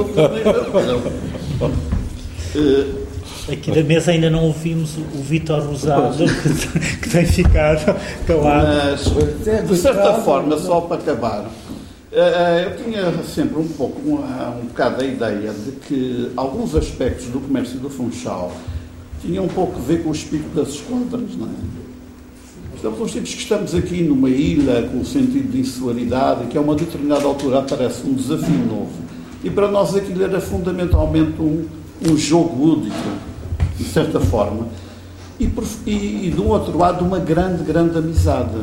Eh, que suplantou as relações cortadas com o Vicente para as razões mais estranhas que se possam imaginar. Eh, mas nunca deixámos de ser amigos, não é? Eu, não, mas as nossas coisas foram ideológicas. Ideológicas, exato. Ideológicas. E eu nem me atrevo a dizer qual era a razão ideológica. Bem, que eu nunca fui maoísta, pá. é. Eu estou no comércio até 72. Em 72 volto para. Eu tinha, naquela, naquela altura, as pessoas aos 17 anos, ou mais ou menos, iam para Lisboa ou estudar ou não sei o quê. E eu fui também com uma determinada ideia. E já agora uma coisa que também explica. E eu, vocês até nem sabiam, mas eu pintei, pintava como hobby, por razões várias, etc. Pintava quase cotidianamente. Pronto. Não era Isso, Não, não, pintava, pintava pinturas e tal, pronto, pintava. Mas aos vezes, que sabia, isto era uma coisa que me dava gozo e tinha um subsídio também, pronto. Isto acontecia. Eu saio naquela uh, altura, à volta de 16, 17 anos, para ir uh, aparentemente estudar. Uma coisa que ninguém me apoiou e a família não ia a escola António Arroz. Os que sabem, sabem, os que não sabem, é uma escola de artes decorativas. Pronto. Depois boa escola. Hã? Era uma boa escola. Depois podia dar. Uh, pronto. Só que as coisas não acontecem assim, por razões várias, e caio numa agência de publicidade. Agência é essa que quem souber percebe-se, não explico, que situava-se na Praceta Estados Unidos da América, no quarto andar, onde existia embaixo o Vavá. E isto acontece em. Portanto, eu tinha, nasci em 46, pronto, há 16 anos, princípios anos 60. Evidente que não estudo, mas conheço popularmente tinha sido feito uns anos antes, Paulo Rocha, pronto, aquela gente, Portanto, era um café onde, muito conhecido na altura e onde se encontravam as pessoas que, fizeram coisas nas artes, no cinema e também havia muito madeirense que ia estudar para as faculdades e ficava por ali pelo Tatu, para aquelas cafés e tal. Esse café, esse café, portanto, o Fonseca Costa, que morre agora, o, o da crítica, o que muito bem, não interessa. O Lauro António. o Lauro António, por exemplo. É, portanto, eu caio ali, depois arranjo um emprego numa agência de publicidade no quarto andar, que era a forma, e arranjo como. Ah, e arranjo como gráfico. Ah, e a razão também de eu ir para lá é porque há um indivíduo do lá que estava cá, que era o responsável pela bolsa que a Goldbaker tinha dado, não sei o uma determinada atividade na pintura, etc. Ah, mas eu, né, é que me arranjou isto, depois eu recorro, pá, então vá para ali, como, para quê? Para gráfico. O, o, o que hoje chamam o designer, naquela altura, um artista gráfico. Um ambiente interessantíssimo, Uh, e eu vou para o estirador gráfico começo a aprender o que mais tarde venho a utilizar. Pronto, isto quando eu expliquei que já havia uma pintura, primeiro ali na Rua do Lactário e depois era ali na Rua do Carmo, nos outros anos. É, é, é esse, esse, interesse que me traz a pintura, leva-me para o gráfico, pronto, depois as coisas passam-se porque. Uh, isto foi uns anos fabulosos do nascimento da publicidade, a informação só existia uh, em Itália, havia muito em Itália uh, publicações muito interessantes em Inglaterra. Então, um jovem vai lá, absorve isso, fica com as chaves, os patrões nomes, e eu então, à noite, ou vá vá, ou, ou quarto andar, e via, tinha as chaves, pronto, ou outras coisas. Bom, resumindo, aí faço uma espécie de licenciatura em artes gráficas. Porque trabalho, trabalho hoje, alguns já são reformados, mas gráficos muito bons. Como, ah, por exemplo, os mais irão também se lembrar, as camisas de Tirilene, uh, o lançamento da, dos sumos uh, Copal, a Compal é lançada lá, e outras e depois havia alguns já morreu, faz boa vida. É, de facto, toda aquela gente é, é, é nessa altura havia direita, havia esquerda, isto era muito esquerda, em termos gerais. Pronto. Pronto, isso dá-me o que eu chamo, chamo a licenciatura. E para abreviar. E, e, de facto não havia internet, como é óbvio, nós só podíamos aprender pela curiosidade. E eu tenho acesso a muitos livros italianos e inglês. Pronto. Depois, para abreviar, eu tenho que fazer a tropa. Tal, como é que é? Como é que eles faziam na altura? O pai, tal. E aí, vem para cá. Pronto, bem, na conhecia alguns militares, essas coisas.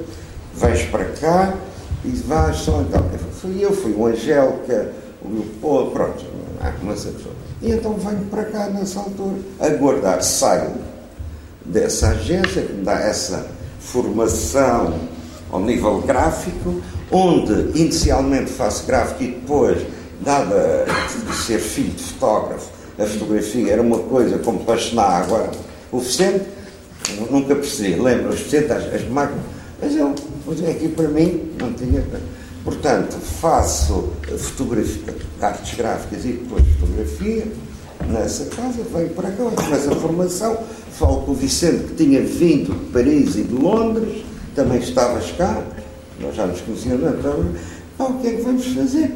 Pronto, juntamente com o José Antônio de Santa Clara. O Santa Clara, e pronto. E, o Horto, o Horto é fundamental. Pronto. Aqui e foi então, com o fundamental, Arthur, que era o nosso sócio capitalista. Com o Arthur, este fazendo o texto, eu fazendo, fazendo as coisas, portanto, utilizando o Arthur, o capitalista, não é? e o Santa Clara, o account, o copy, o gráfico, e fazia grafismo e fotografia, e aí, pronto, nós começámos a formar portanto, o que ele falou, estética e tal. Quando vem o Arturo com, com a história do é pá, vamos fazer isto, aquilo foi a continuação. Uh, pronto. Nós tentámos articular as duas atividades, né? durante Tentámos, sim. mas não era possível, não tínhamos tempo. É, E isso leva- e era um bocado incompatível de ter, de ter uma agência de publicidade e fazer um jornal ao mesmo tempo. É, é, deontologicamente era duvidoso. Mas, Não, mas isso é é verdade é que nós não, não, não tínhamos tempo, não era possível. Era, numa altura tivemos que abandonar, Eu tivemos que que eu abandonar a agência eu- para fazer o jornal. Posso. posso... Ah, com não, não. É só para precisar. Não, há aqui eh, colaboradores eh, eméritos do, do, do Jornal da Funchal, do, do, correto, do Comércio de Funchal, que, enfim, gostariam também de falar e têm certamente coisas interessantes a dizer, mas antes disso, o José Manuel Barroso queria esclarecer, eu, ou queria falar de, um pequeno, uma pequena questão que ficou Sim. suspensa. Eu há pouco abordei um pouco a questão, quando foi da, da candidatura da oposição aqui na Madeira em 1969, mas queria, queria sublinhar mais, eh, e muito rapidamente, um, um papel importante do ponto de vista político do comércio. É que o comércio foi eh, transversal, foi horizontal em relação à aproximação de determinados grupos aqui na Madeira.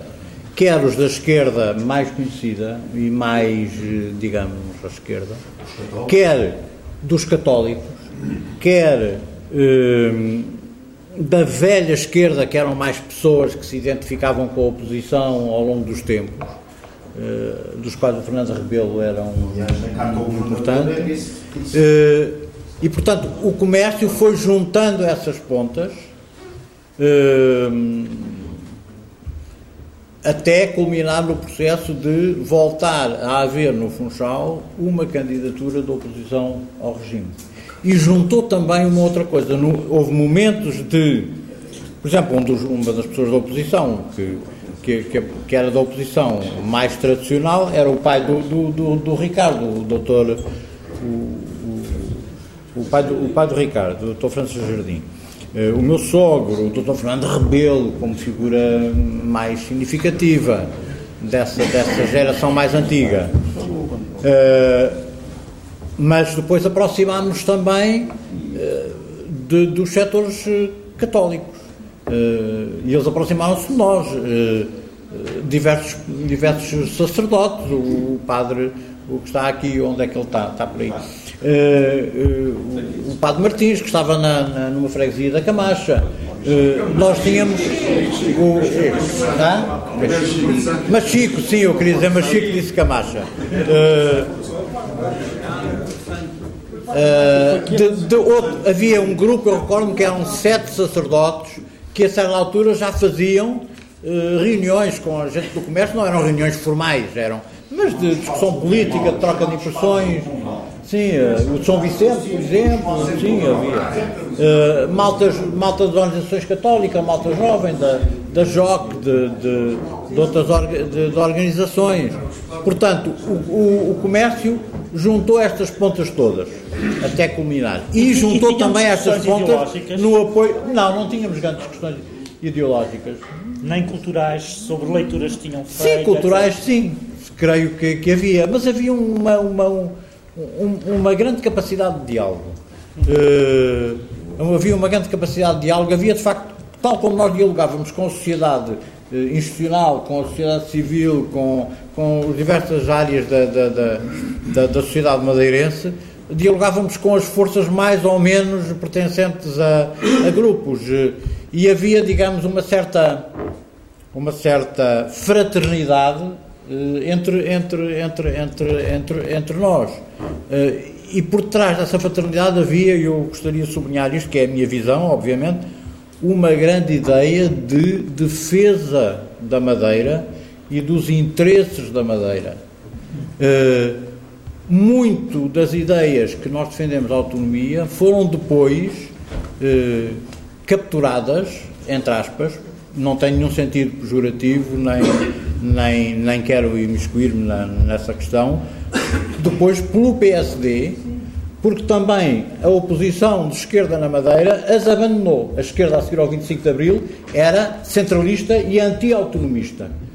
Uh, era o Partido Socialista, não, eu estou a falar da esquerda logo a seguir ao 25 de Abril. Uh, ainda aqui há tempos, numa uma, uma conversa que, que tive com, com com o Medeiros Ferreira sobre essa questão. Ele era então deputado da Constituinte, creio eu, e ele me, me relatava a dificuldade que, o, que, o, que, o, que os, os, deputados do, do PS, eh, açorianos sobretudo, tinham de fazer ver a importância de respeitar a autonomia e a ideia autonómica no seu próprio partido.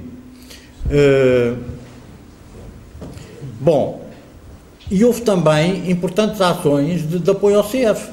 Por exemplo, houve momentos em que o CF estava numa situação financeira muito difícil e em que havia apoios.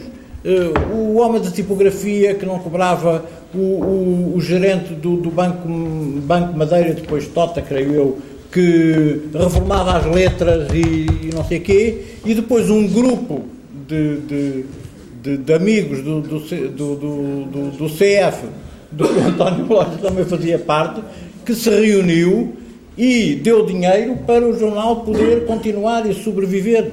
E fizeram letras e que iam reformando e cada um assinou, eram, eram 10, creio eu, mais ou menos.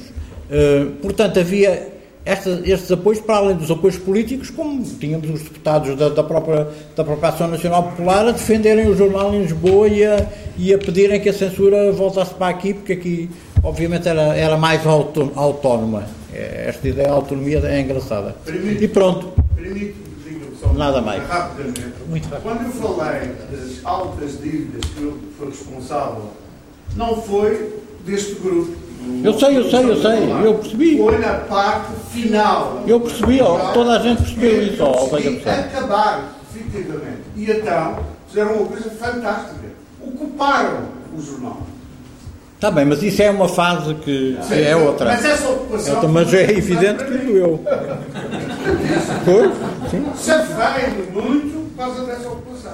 Mas não quero que vocês pensem. Se calhar, se calhar foi combinado, se calhar foi combinado. É isso. Não quero que vocês pensem que foi este fantástico grupo que fez o jornal. Não quero essa ideia.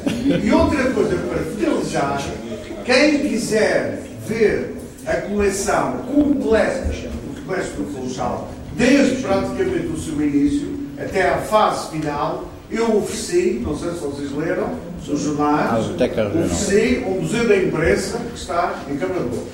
Portanto, quem quiser ir lá ver, eh, não sei se há muitas coleções dessas. Aliás, há projeções, há projeções que foram feitas aqui, Ricardo, só- foram retiradas eu de. Eu só queria, desculpem. eu só queria dizer eh, que quando che- comecei a colaborar no comércio em 69, 70, 71 por aí, o Vicente era realmente o homem jornal, mas havia uma coisa que ele não fazia, era em, eh, em, eh, O encarte. o encarte, A eh, dobragem. dis- a dobragem, o encarte e a distribuição. E isso era feito por um grupo do CDCO, do Centro de Cultura Operária, que estava ligado, que estava ligado a, exatamente aos padres. Ah, é preciso dizer uma coisa. Ah, eu gostava só um, um parênteses, um parênteses. Era dizer que os movimentos católicos que aqui se falou, com tanta ternura, eh, é preciso dizer que esses movimentos católicos se tornaram em movimentos marxistas-leninistas. É preciso dizer isso. Os tais católicos da, da Rua do Pombal, eh, e do- não, uns maoístas, eh, como o Liberato, que tinha sido secretário nacional da JOC, e até uns de tendência Pol Pot, que era o pior ditador que havia à face da terra, pior que o Mao Tse-tung, o Pol Pot, no Camboja. Eh, e havia uma, uma facção, de, nomeadamente um amigo nosso do Bazar do Povo, que era fotógrafo, fazia parte disso. Mas como é que é possível vocês apoiarem esse homem? Esse homem é um monstro completo. Bom, isto é só para dizer que também se passavam coisas extraordinárias aqui. Eh, Passavam-se. É mesmo um caso Quer, quer. Tomás. É, eu, em primeiro lugar, gostaria de dizer que fico muito satisfeito por se realizar, o Maurício Reis teve uma ótima ideia em promover esta, este encontro, este encontro das pessoas que aqui estão, tiveram um papel muito importante no nosso Funchal.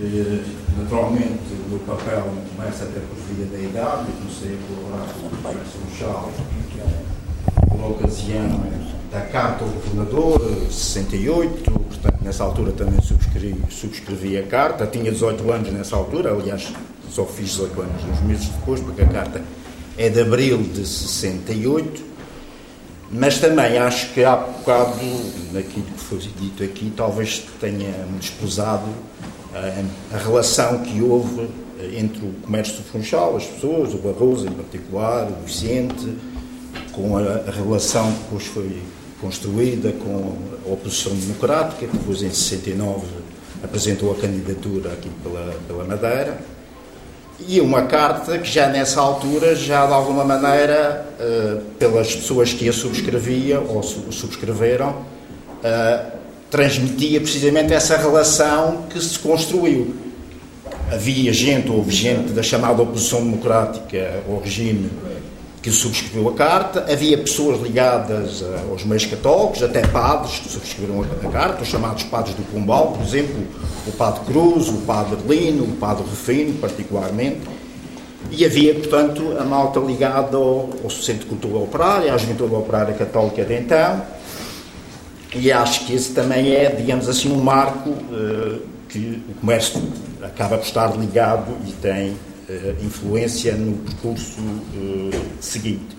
Depois queria salientar uma coisa que já foi aqui falada, mas acho que, que, é, que é, penso eu, que é unânime, e é a circunstância do comércio ter criado, digamos assim, uma série de grandes jornalistas, não é? Não me refiro apenas aos dois que aí estão na mesa, não é?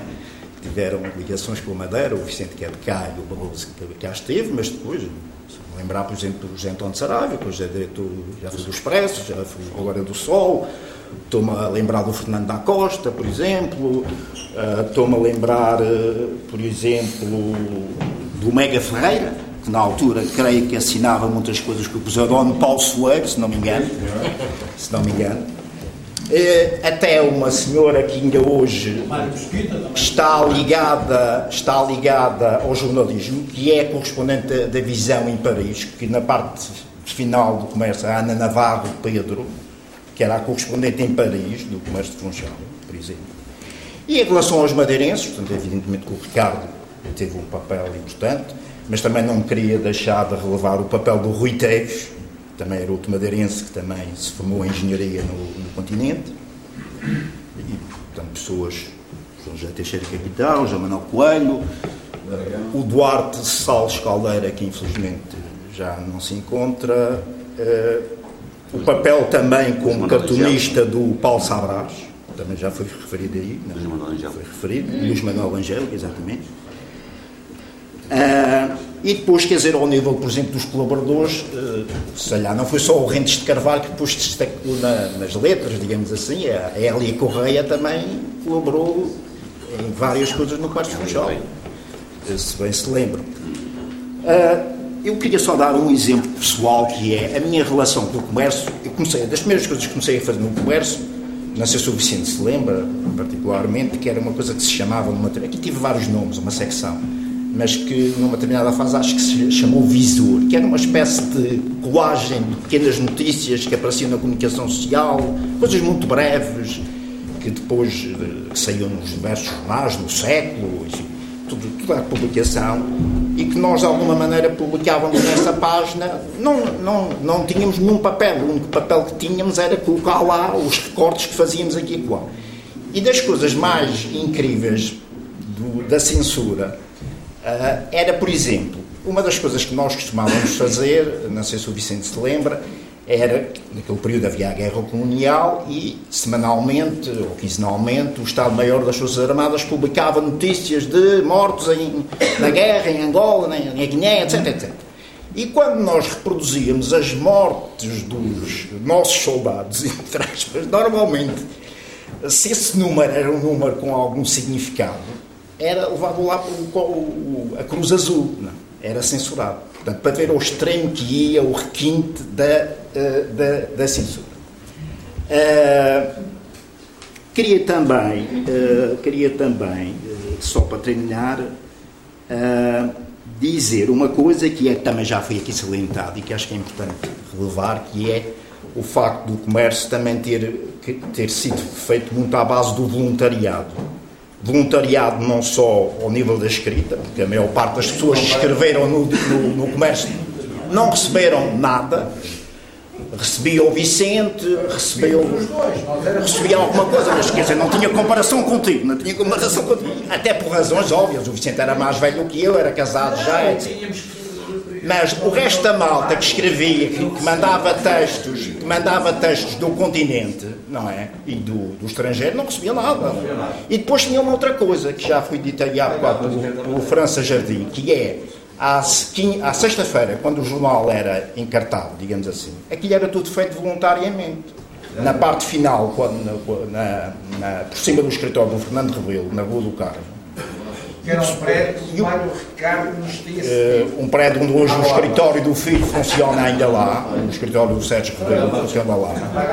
E no último andar, e no último andar nós procedíamos a, aliás, no primeiro andar, no primeiro andar, melhor dizendo, logo ao cimo das escadas, à, à esquerda, nós todas as noites íamos para lá dobrar aquilo voluntariamente, ninguém recebia puto por aquilo e aquilo era sobretudo feito pela tal malta uh, ligada à JOC, depois mais tarde ao Centro de Cultura Operária, e muita malta que era dinamizada por, por três partes, em particular, já aqui disse, o, o Cruz, o Rufinho e o Lino, eh, que depois até tiveram sérios dissabores, como as pessoas se devem recordar, eh, residiam ali na Rua do Pombal e foram uma das vítimas da flama dos tempos negros de pós 25 de abril de 74. Ao ponto até que depois abandonaram aí. Uh, pronto, era em síntese isso. É, eu queria, eu, eu queria, eu seria convidado eu, eu queria lembrar-me aqui de alguns aspectos nestes dias que sabia que, vim, que, havia, que havia de cá vir, lembrei-me de alguns aspectos e factos que acho que é importante. Primeiro, as questões ideológicas do comércio eram discutidas à mesa do Café Apolo e ficavam por ali. O Café Apolo era um centro uh, nevrálgico uh, do comércio e foi no Café Apolo que um dia, uh, vi, um dia seguinte a umas eleições qualquer, eu, eu vi descer a rua de João Tavia o, o ex-sogro do José Manuel Barroso, que ali há se referi, meu tio padrinho, abraçado, braço dado com, com, o homem da, que era, portanto, um indivíduo da, da oposição democrática, de braço dado com o senhor Anatólio, que era o chefe da PIDE, e que cultivava flores, que era, era um caso, uh, tinha, uh, tinha uma cultura grande de flores, e, e portanto, esta fase, uh, pelo menos na, naquela malta, no, daquele tempo de 20 anos, 21 anos, uma reação muito grande, digamos, a uma determinada oposição que havia cá na Madeira. Mas aqui, evidentemente, cá exceções, o pai do Ricardo França Jardim, o pai do, do, do Tony Trindade, outro, exceção, é, é, é, essa. O, o Sr. Aníbal Trindade, um grande amigo do comércio funchal. E pronto, só queria lembrar aqui num aspecto da reação da, da, da, das eleições da, oposição democrática, em que o António Loja participou e tu participaste, e que mais tarde fui representar este núcleo aqui da Madeira a uma reunião, alguns no continente, eu já nem me lembro onde era, eh, eh, mas que fazíamos, eh, mas que era da, CDE. Fui, fui lá representar, mas só para ouvir dizer o que é que eles tinham a dizer. A CEU estava fora e nos bastidores até estava o, o Malantunes. Por parte dos Açores e da seleção, uma, uma visão disso. Mas agora queria dizer uma coisa muito simples. O comércio, o, que, o comércio de Funchal, que existia aqui nos anos 60, vou perguntar isto definitivamente ao, ao Vicente, ao, ao, não era possível haver nos anos 80 na Madeira. Não tenhas dúvidas. Claro, claro. Não tenhas dúvidas. Eu, nos anos 90, estava em contexto já ontem aqui no relatório, abria, e abria a porta e vejo cá fora ah, o, censor, o antigo censor, o Major, Major Domingos. Você e o eficiente chateavam-me tanto por causa dos cortes da censura. Vejam lá se agora são capazes de publicar um jornal destes. eu, eu queria dizer que foi dito que, era um jornal livre, era um, era um, era um, um grupo existia dentro do comércio do Funchal. E eu queria relembrar, por exemplo, de uma grande discussão que houve quando houve a, a guerra Israel-Árabe. E alguém escreveu um, um artigo, que foi o Vicente, que era, que era, o, era, o, era o Golias e o David, David Golias, era o título, penso que era ele. Não, é ele que escreveu. Quem escreveu foi o Zé E que se levantou, vieram viemos de Lisboa, uma série de pessoas, sentámos horas a é, debater o problema israelo-árabe à, à volta, à volta da defesa do comércio Mas aqui foi debatido até à exaustão essa questão. Isso é uma, são mudanças uh, dessa altura. Agora não Mas é. Mas...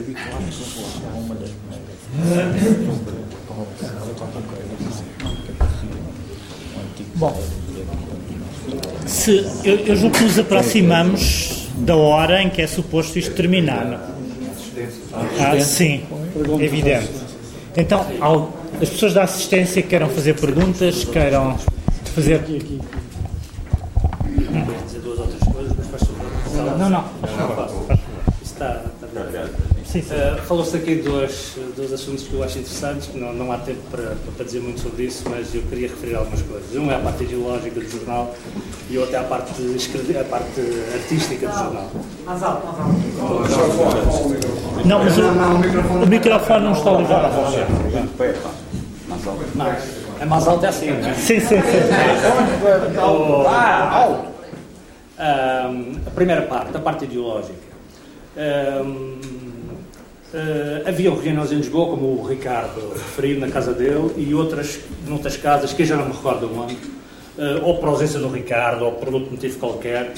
E eu queria dizer que passaram por lá para essas casas pessoas como o Jaime Gama, o Drão Barroso, o Manuel Queiroz, que falou aqui há bocadinho, o Chico Pereira, o Vitor Catanho, que ele deve conhecer, o Pachico Pereira nunca ouvi, mas se era, do Porto, era do Porto. Ok. Porto é, ainda é mais longe que a Madeira. Olha que não, olha que não. Havia, como o José Manuel Barroso referiu, pronto, havia, aparecia também muito o rebocho e, de facto, as reuniões que o, o Ricardo eh, caricaturou um, um, pouco do ponto de vista político com, com fogo e não sei o quê, eram interessantes e nós tínhamos um papel que hoje não sei interpretar, mas que eu diria mais que era o papel do censor. E isto é o censor do censor. Porque falas do censor do regime, depois havia qualquer coisa entre nós todos que não era combinado e que nós dizíamos, epá, tu não podes publicar isso. Paz, pão, não sei o quê, não sei o quê. Epá, desculpa lá, isso não, esquece isso, escolhe, deve levar para trás, escreve outra coisa. E eu devo dizer uma coisa, dos nomes que não estão aí, há coisas do Durão Barroso, há coisas do Jaime Gama, há coisas de muita gente que passou do Mário Mesquita, há coisas de muita gente que não foi, não queriam, não podiam pôr os nomes, o Durão Barroso que era FML, o o MRPP. A FML, era, Sim, era, era o chefe da FML, sabia-se, pronto, sabia-se que é o nível estudantes, não é? O, quem mais? O, o Manuel Queiroz era um tipo muito interessante, mas já, já estava muito doente nessa altura, o Manuel Queiroz. Uh, e, e, a, e, esta questão que eu acho que é importante é que nós, eu, eu penso que o Vicente também deve ter, deve ter passado por isto, que é uma espécie de censura que nós éramos obrigados a fazer uma censura que éramos obrigados a fazer para que eh, uma série de coisas fossem publicadas. E devo dizer que muitos desses artigos que foram publicados sem nome ou com um pseudónimo tinham grande qualidade. Mas tiveram de ser reescritos várias vezes. E o que eu acho estranho hoje em dia é que eles os reescrevessem. Acho muito estranho que eles os tenham reescrito na altura, mas é a verdade é que o fizeram. Uh, a segunda coisa que eu queria referir era, não tem a ver com isto, tem a ver com a parte artística. O, o Pacheco Pereira falou aqui na, nas correntes, que, sobretudo muito próximas do PC, que, que eram bastante neorrealistas e, e, e, de alguma forma há uma fase da, da, arte em Portugal muito marcada pelo neorrealismo, mas não só. Uh, nós, nos anos 60 nos anos 70, é uma época do modernismo na Europa, vem desde o princípio do século. E o neorrealismo ocupou um espaço importantíssimo e não foi só em Portugal. E nós, dentro do CF, nas conversas que nós tínhamos, há uma coisa que nunca saía das nossas cabeças. Não só os novos modernismos, sei lá, estamos a falar do novo romance francês, estamos a falar dos Young Man ingleses, estamos a falar do, do, do, do expressionismo abstrato que nasce no fim dos anos 50, logo a seguir à guerra, mas também de um Visconti, parte neorrealista. De um, de um, não digo de um Antonioni, que não tem nada de especial na parte neorrealista, mas, por exemplo, de um Vitório de Sica, tem três filmes neorrealistas fantásticos. Tem, um, e na parte literária, de um Soldati, de um Pavés, de um Vitorino, de não sei o quê. Esta era a base da cultura desta gente. É? É, preciso, é? preciso, ver isso, dá algum enquadramento a, a do ponto de vista dos desenhos, por exemplo, as coisas do Piton estão aqui, isto é cultura neorrealista, isto. Quer dizer, já não tem a ver, é, quer dizer, é uma fase de transição em que propriamente uh, ele não está enfiodado em nenhum interesse, em nenhuma ideologia, mas quer dizer, isto, é, ah, isto era público, era público. E se eu indivíduo ver, ver coisas de, ah, de, de, dessa época, de muitos artistas portugueses, epá, estão muito centrados nisto, quer dizer, mas isto é e se formos para a parte da música, se formos ver um Lopes Graça, se formos ver é, exatamente a mesma coisa. Uh, o Comércio do Funchal, do ponto de vista o Comércio do Funchal, do ponto de vista artístico, é um jornal modernista. É um jornal que só pode existir porque está nos anos, no fim dos anos 60, princípio dos 70. Porque, por, por motivos também, de, além daqueles que já foram ditos, não era possível existir nos anos 80 depois da queda do Muro de Berlim. O modernismo está centrado, acaba com o Muro de Berlim e de para cá não se fez nada de novo, não é? aquilo que eles chamam o pós-modernismo, pronto, que o Lyotard diz que é o pós-modernismo, é uma espécie de, eh, de, não saber o que é que se passou a seguir. Pá. É, um, pronto, é uma. E hoje em dia eu pergunto, numa altura em que a informação, os médias, está completamente. Eu diria que fazer o comércio da Funchal em 1966 até 70 é fácil. Eu considero isso fácil hoje em dia. Difícil é fazer qualquer coisa de, que interessa hoje em dia, porque os médias estão completamente adulterados, não se consegue fazer passar algo que esteja contra o TINA, there is no alternative. Uh, uh, seria interessante que hoje em dia nós, uh, que nós conseguíssemos fazer, e, e, um, para mim um espanto dos espantos é a net e, a, e a cloud, em que com a liberdade completa podíamos fazer um, um uma espécie de pódio de ideias e uma, uma, uma polémica de ideias fantástica precisamos todos fazer hoje em dia e só se vê lixo, não é? 95% do que a coisa é lixo.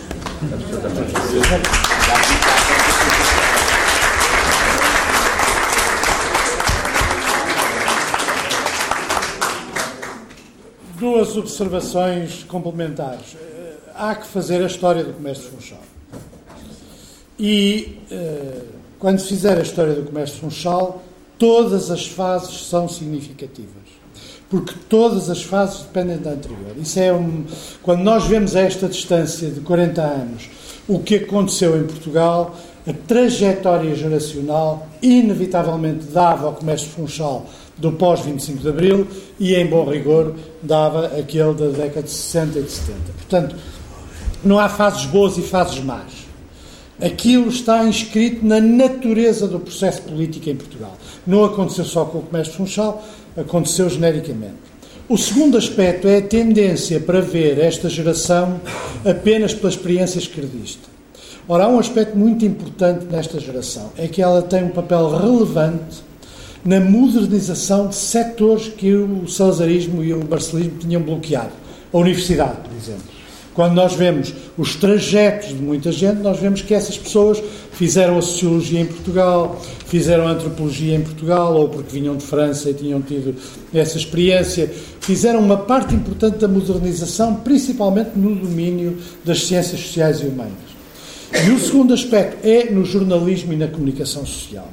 Uma parte significativa de pessoas que vieram desta tradição deram a, a vaga de jornalistas que de alguma maneira moldaram, o caso do Vicente com o Expresso, mas há igualmente casos nos outros jornais, que moldaram a comunicação social portuguesa durante um período significativo. É por isso que a, a visão reducionista desta geração, que é fixa apenas nos anos do esquerdismo, é errado, porque há uma consistência no conjunto do trajeto.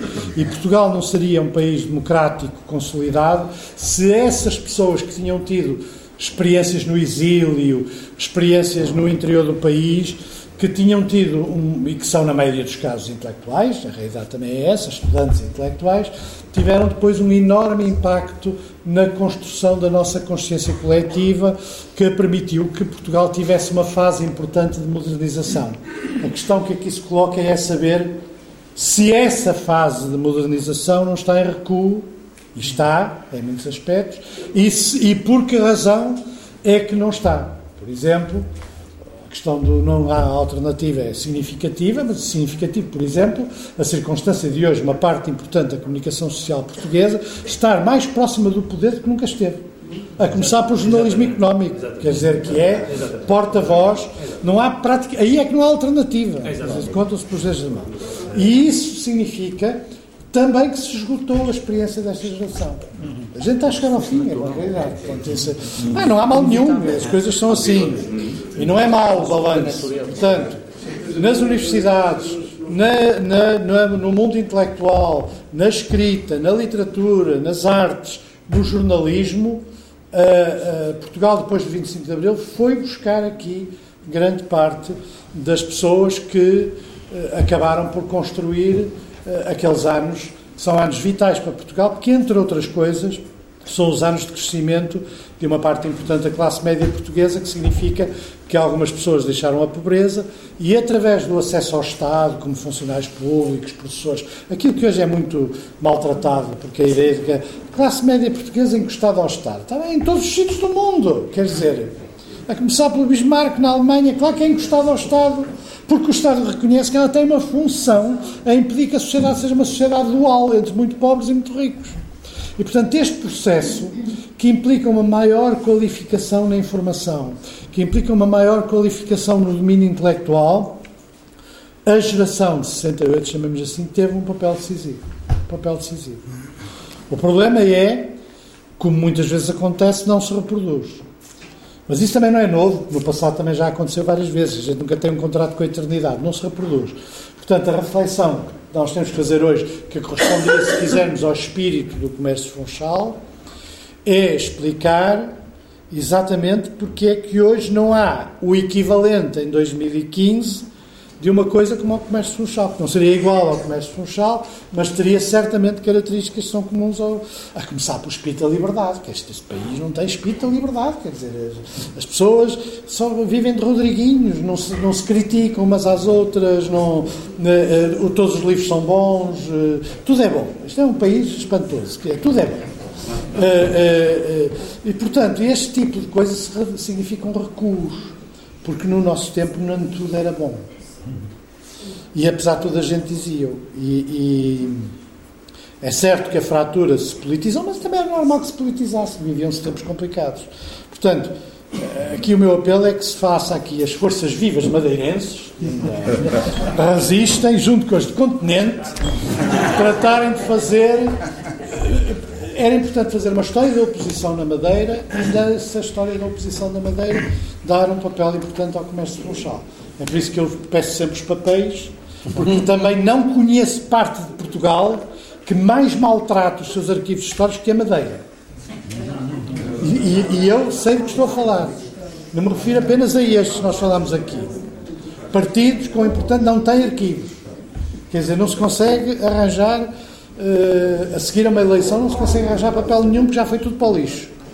E isso, a seu tempo, deixará a Madeira órfã da sua própria história. Portanto, isso é um importante. E agora?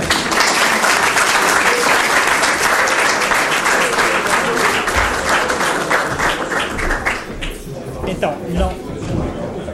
Acabou. Acabou. Acabou.